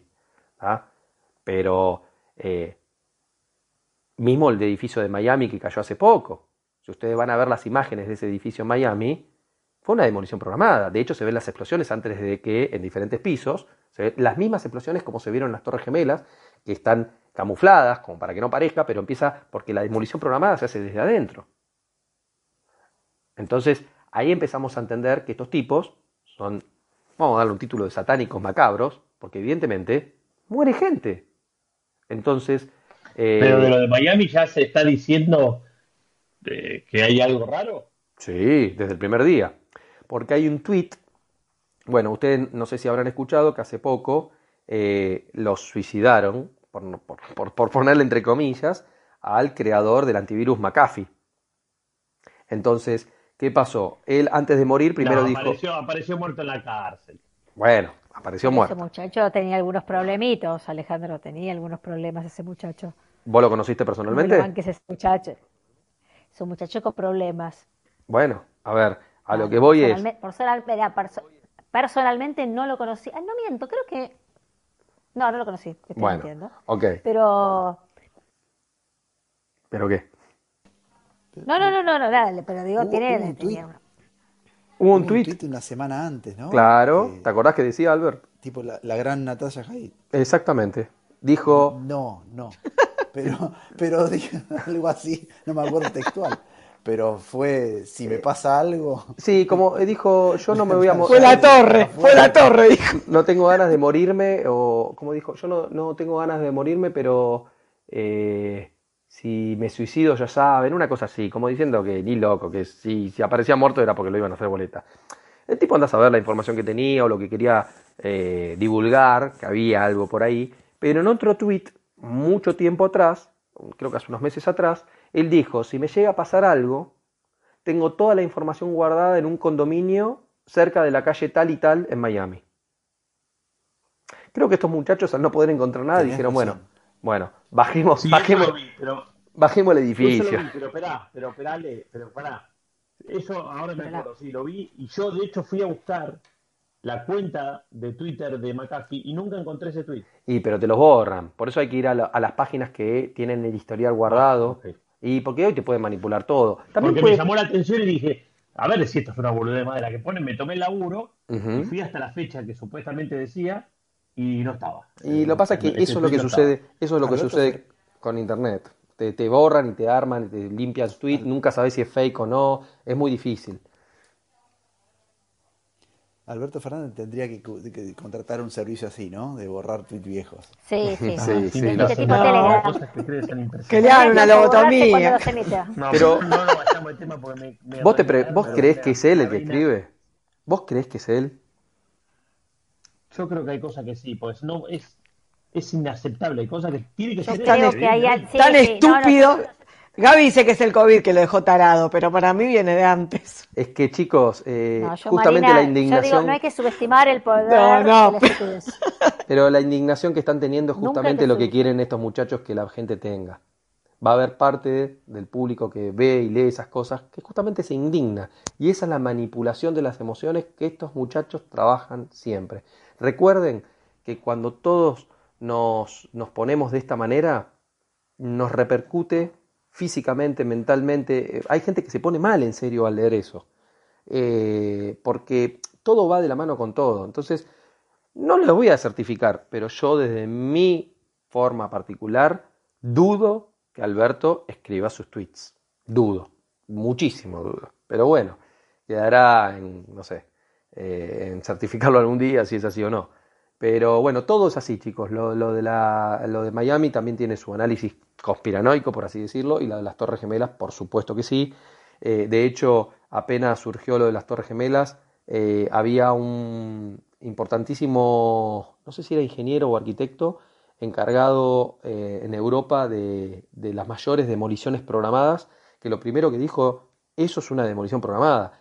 Y muchos años, casi durante 10 años, eh, juntó un comité, evaluaron todo y todo daba que era una demolición programada y a creo que en el año 2011 o 2012 aparece suicidado esta persona también, eh, porque iban eh, a- sacar a la luz todo y justamente, chau, desapareció. Hay un comité evaluador que eh, mismo hay una página de internet que está todo, chicos. Y es cuestión de hacer un análisis cada uno y que puedan buscar mismo los videos de aquella época sin tergiversar. ¿Y, y qué pasó con Bush? ¿Dónde estaba Bush en el momento que supuestamente habían impactado las Torres Gemelas? Fíjense lo. Martín, En una escuela, en una escuela. Y sí. así, hablándole a los niños. ¿Y qué, y qué estaban haciendo los chicos? ¿Saben qué estaban haciendo? Leyendo- ¿Alguien, ¿alguien tiene esa historia? ¿Leyendo qué? Estaban haciendo un ritual. No me acuerdo. Un ritual Rayuela, me decís Rayuela y me No, mato. estaban haciendo un ritual. Miren lo macabro de esto. Estaban haciendo un ritual, pero no un ritual porque eh, ellos eh, que estaban conscientes de ello. La maestra, con Bush adelante, que Bush tenía un libro que encima lo estaba leyendo al revés, una paparruchada, le estaba haciendo repetir a los chicos unas palabras escritas en la pizarra que decían hit still plane, golpear, acero, avión. ¿Alguien le puede encontrar una no casualidad a eso? Nah, dale, boludo, no me digas eso, porque no, te- no me voy a, estoy, estoy cansado, ahora me vas a hacer ir a... Y eso que yo vi la de la de Michael Moore, la película, ¿cómo? ¿Vos me estás diciendo que de- en el pizarrón decía eso? La maestra le estaba haciendo repetir a los chicos y los chicos repetían hit still plane. Lo dijo, lo dijeron varias veces. Cuando entra los custodios y le dicen al oído a Bush, estamos siendo atacados por el enemigo, una cosa así, o que las torres fueron derribadas, algo así, y Bush cambia y como que paran ahí todo y hacen todo el show. Ahora me van a decir que eso no estuvo armado, que justo estaban diciendo esas tres palabras en el momento. Pero esto, búsquenlo, chicos, no, no, ni siquiera me crean a mí, vayan y búsquenlo cuando tengan esa duda, porque esto No, es... sí. Y bueno, pero Dale, ahí- a buscar ahora. y bueno, eso es cuando Ya se... cierro la, la sala y vamos a buscar eso, sea, no, y bueno, no, no, no, no. será la entrada para, Puta madre. para, para ver qué pasó Sí, con el hombre a la luna. Martes 27. Sí, sí, no, Martes martes 27 27, tenemos martes sala. 27 ya tenemos. Sí, sí, sí, sí, escúchame sí. una cosa antes, antes que se vayan. Este, a ver qué les parece.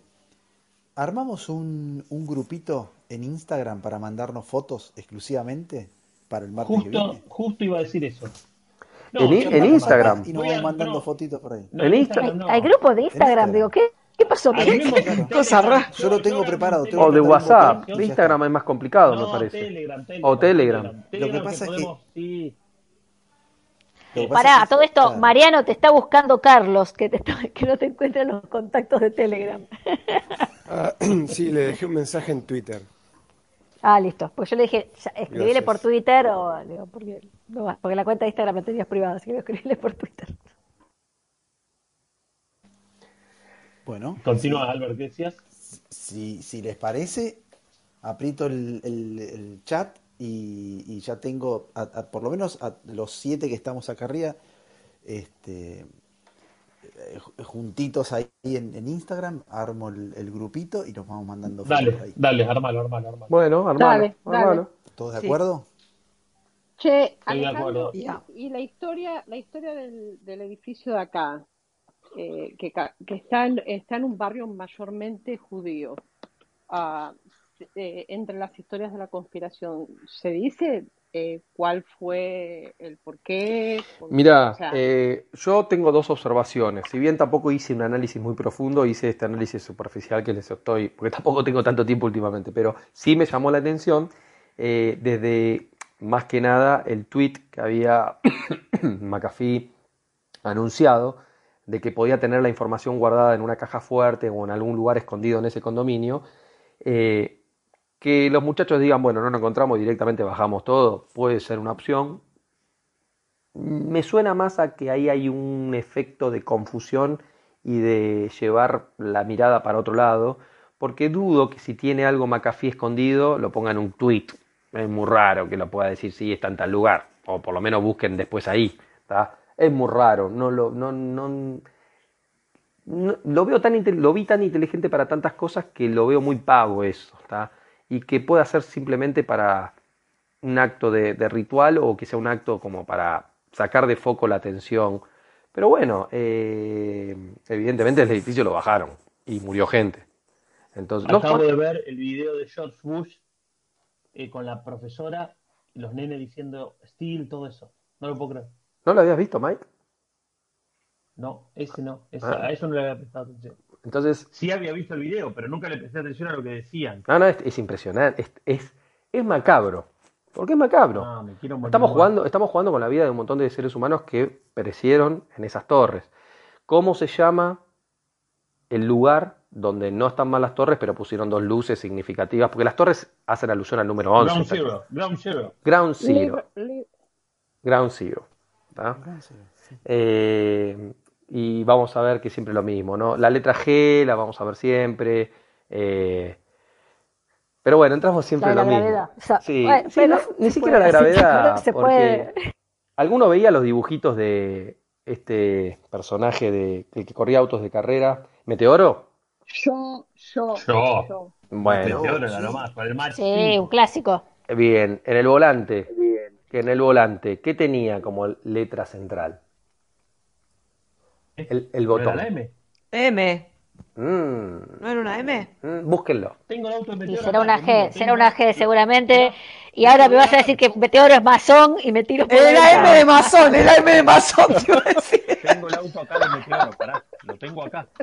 Lo Bueno, tengo de hecho, con la cantidad de botones que tiene, más la letra G en el medio, que la tiene, eh, forma dos triángulos invertidos, o si le quieren llamar una estrella de David, pero bueno, no es la estrella de David, y volvemos siempre a la simbología y a todas las cosas ocultas que hay atrás de cosas sanas como puede ser un dibujito o no, porque siempre hay cosas ocultas y cosas que están ahí con mensajes muy subliminales para aquellos que lo pueden decodificar y ver.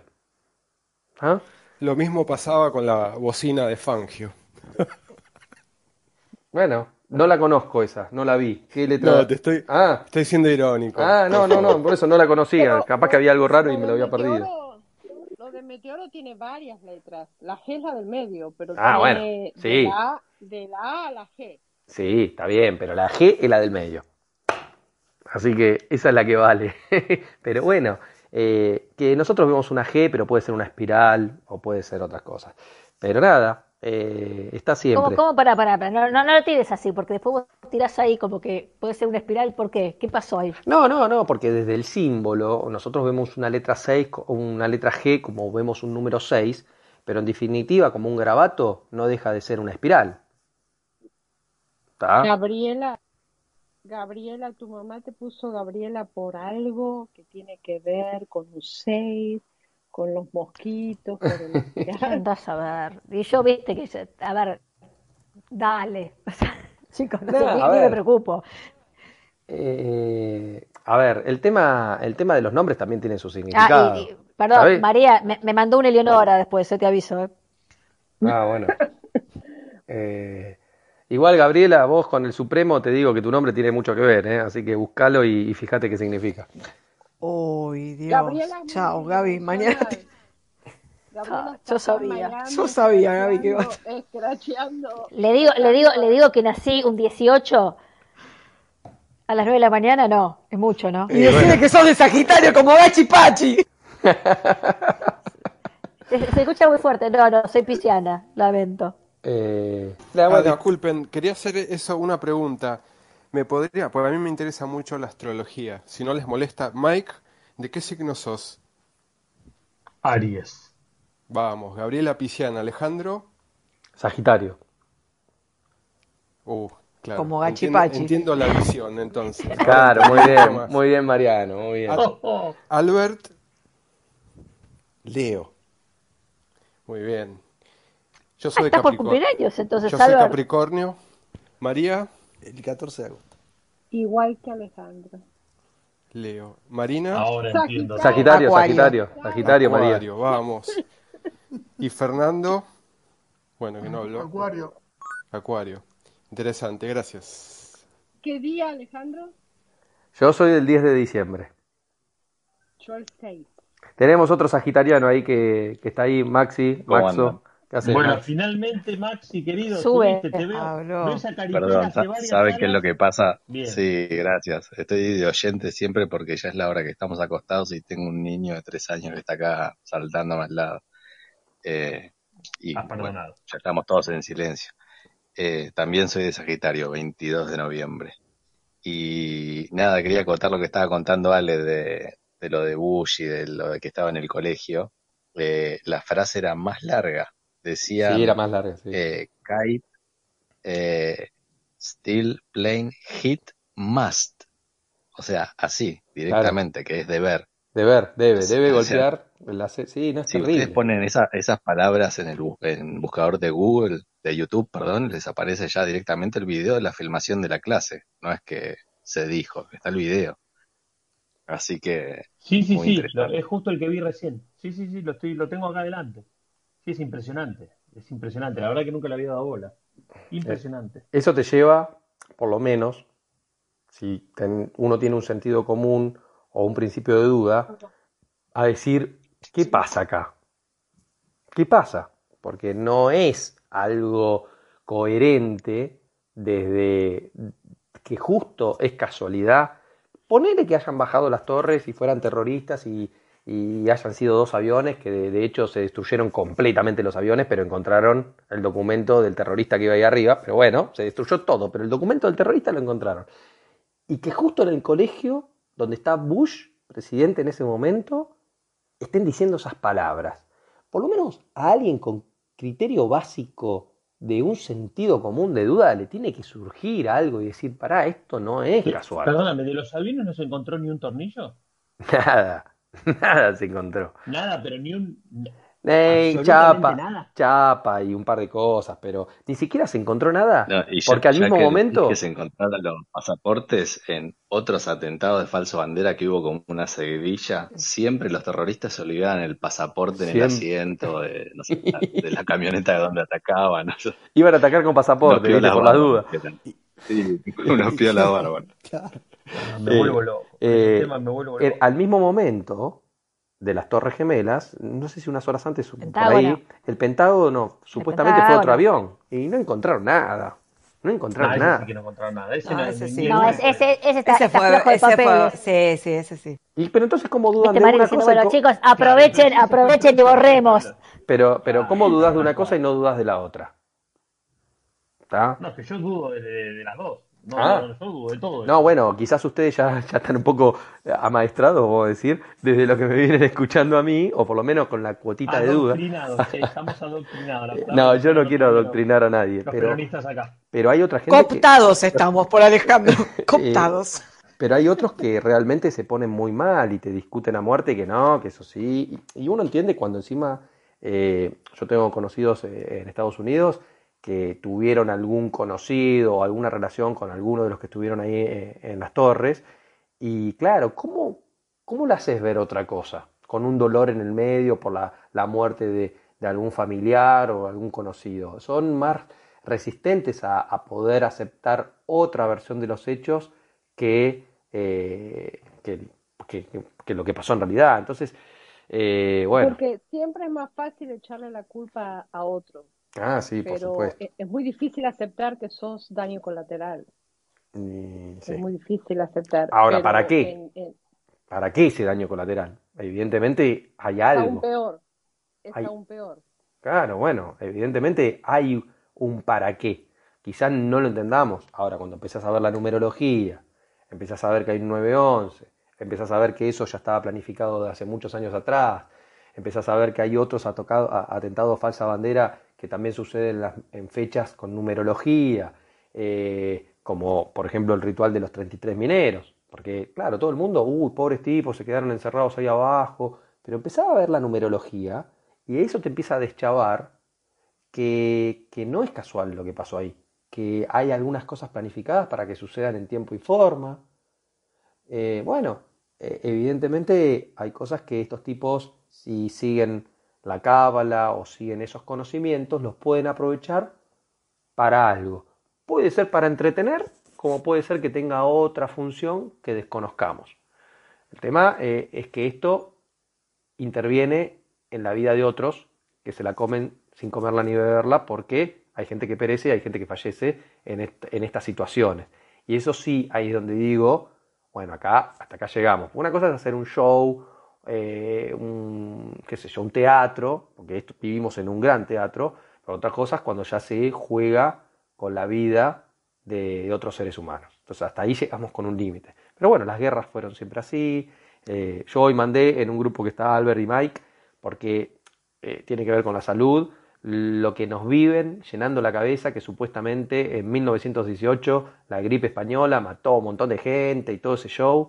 Y hay que entender qué pasó desde otra mirada en 1918. Entonces, eh, nada, bueno, eh, conspiraciones, chicos, pero eh, yo creo que son más operaciones que, que conspiraciones en sí. Bueno, bueno, guardemos, pues ya, ya, mira, con lo que hablaba de las Torres Gemelas, ya, imagínate lo que va a ser el día de la sala esa. No, no, no, no, no, no, yo me vuelvo loco. Bueno, ¿a alguno le quedó algo en el tintero? Si no, nos despedimos hasta, la, hasta el próximo martes con, con nuestro episodio número 6 que se viene. Le digo más que nada a Fernando, que vino medio sobre el final. Bueno, a Fernando ni lo saludamos. Hola, Fernando. Hola, Bueno, buenas noches. Perdón que me subí y no, no hablé nada. No, es que no te dejamos hablar, somos unos animales. Pero bueno, ya sabes, estamos los martes a las 10 de la noche hora de Argentina. El martes que viene, que es el episodio número 6, es Conspiraciones Creer o Saber. ¿El hombre llegó a la luna? Signo de pregunta. Buenísimo, los esperamos a todos. Eh, Maxo, ya que estás acá, te podés sumar conmigo también. Es, es uno de los míos, Maxi. Eh, tiene la, la misma línea de pensamiento que, que yo en muchas de estas cosas, pero está bueno escuchar otra voz. Así que podemos sumar una salita bastante interesante con dos o tres personajes de los que analizamos mucho estas cosas y será más enriquecedor, por supuesto. Así no se aburren solamente Por conmigo. supuesto. Maxi es bienvenido, así que nada, buenas noches para todos. Gracias por haber estado acá. Te digo que yo que tengo estas estadísticas hoy, a ver cuánta gente pasó por esta sala, déjame que me fijo. Y hoy quizás estuvo tranqui. chiquito, 31 personas hubo. Bueno, Eh, en total, en, en algún momento pasaron por la sala, así que bien, bien, bien igual. Así que nos encontramos entonces el martes que viene, 10 de la noche, para Conspiraciones, episodio número 6. Chao. Gracias a Chao, besos, chicos. seis, Gracias, chao, chicos. chao, es el 6. El seis, seis, seis. Chao, chicos. buenas noches Chao, a besos. todos. 6, 6. Chao. No, ¿qué estás diciendo? 666, no. no. Chau, chau. 6, 6, 11. 33, 06. Escuchame, 12 Somos nueve de los Che, que murió Rafaela Carrá. Falleció Rafaela Carrá el otro día y tenía el 0303456. 56. Y No, no seas- 33, que no- 911. 33, No, pará, porque 911. después me va- Alejandro ahora me va a decir que otra que pertenece a la masonería y ya me cagaste la infancia. Digo, No, no claro. sé, Rafaela Carrá no lo puedo afirmar, pero sí de las letras quienes El marido de ella. Y siempre hay que ver alguna cosita por ahí. Pero la letra de Rafaela ¿Eh? No, no Carrá. estoy segura que va a haber una relación. Y sí, estoy segura. Y sí, Olvídate. Así que vos vas a 0303456. ¿Seguro? 03, 03, 0303 No, no. es 33 y 456 es 911. Ay, ¡Ay, la pucha! Hasta el martes, No, no, chicos. digo. Bueno. Nos vemos. No me voy a poder dormir. En room, nos vemos el martes. Chao, chao. Chao, besos, chicos. chao. Chao. Chao, chao.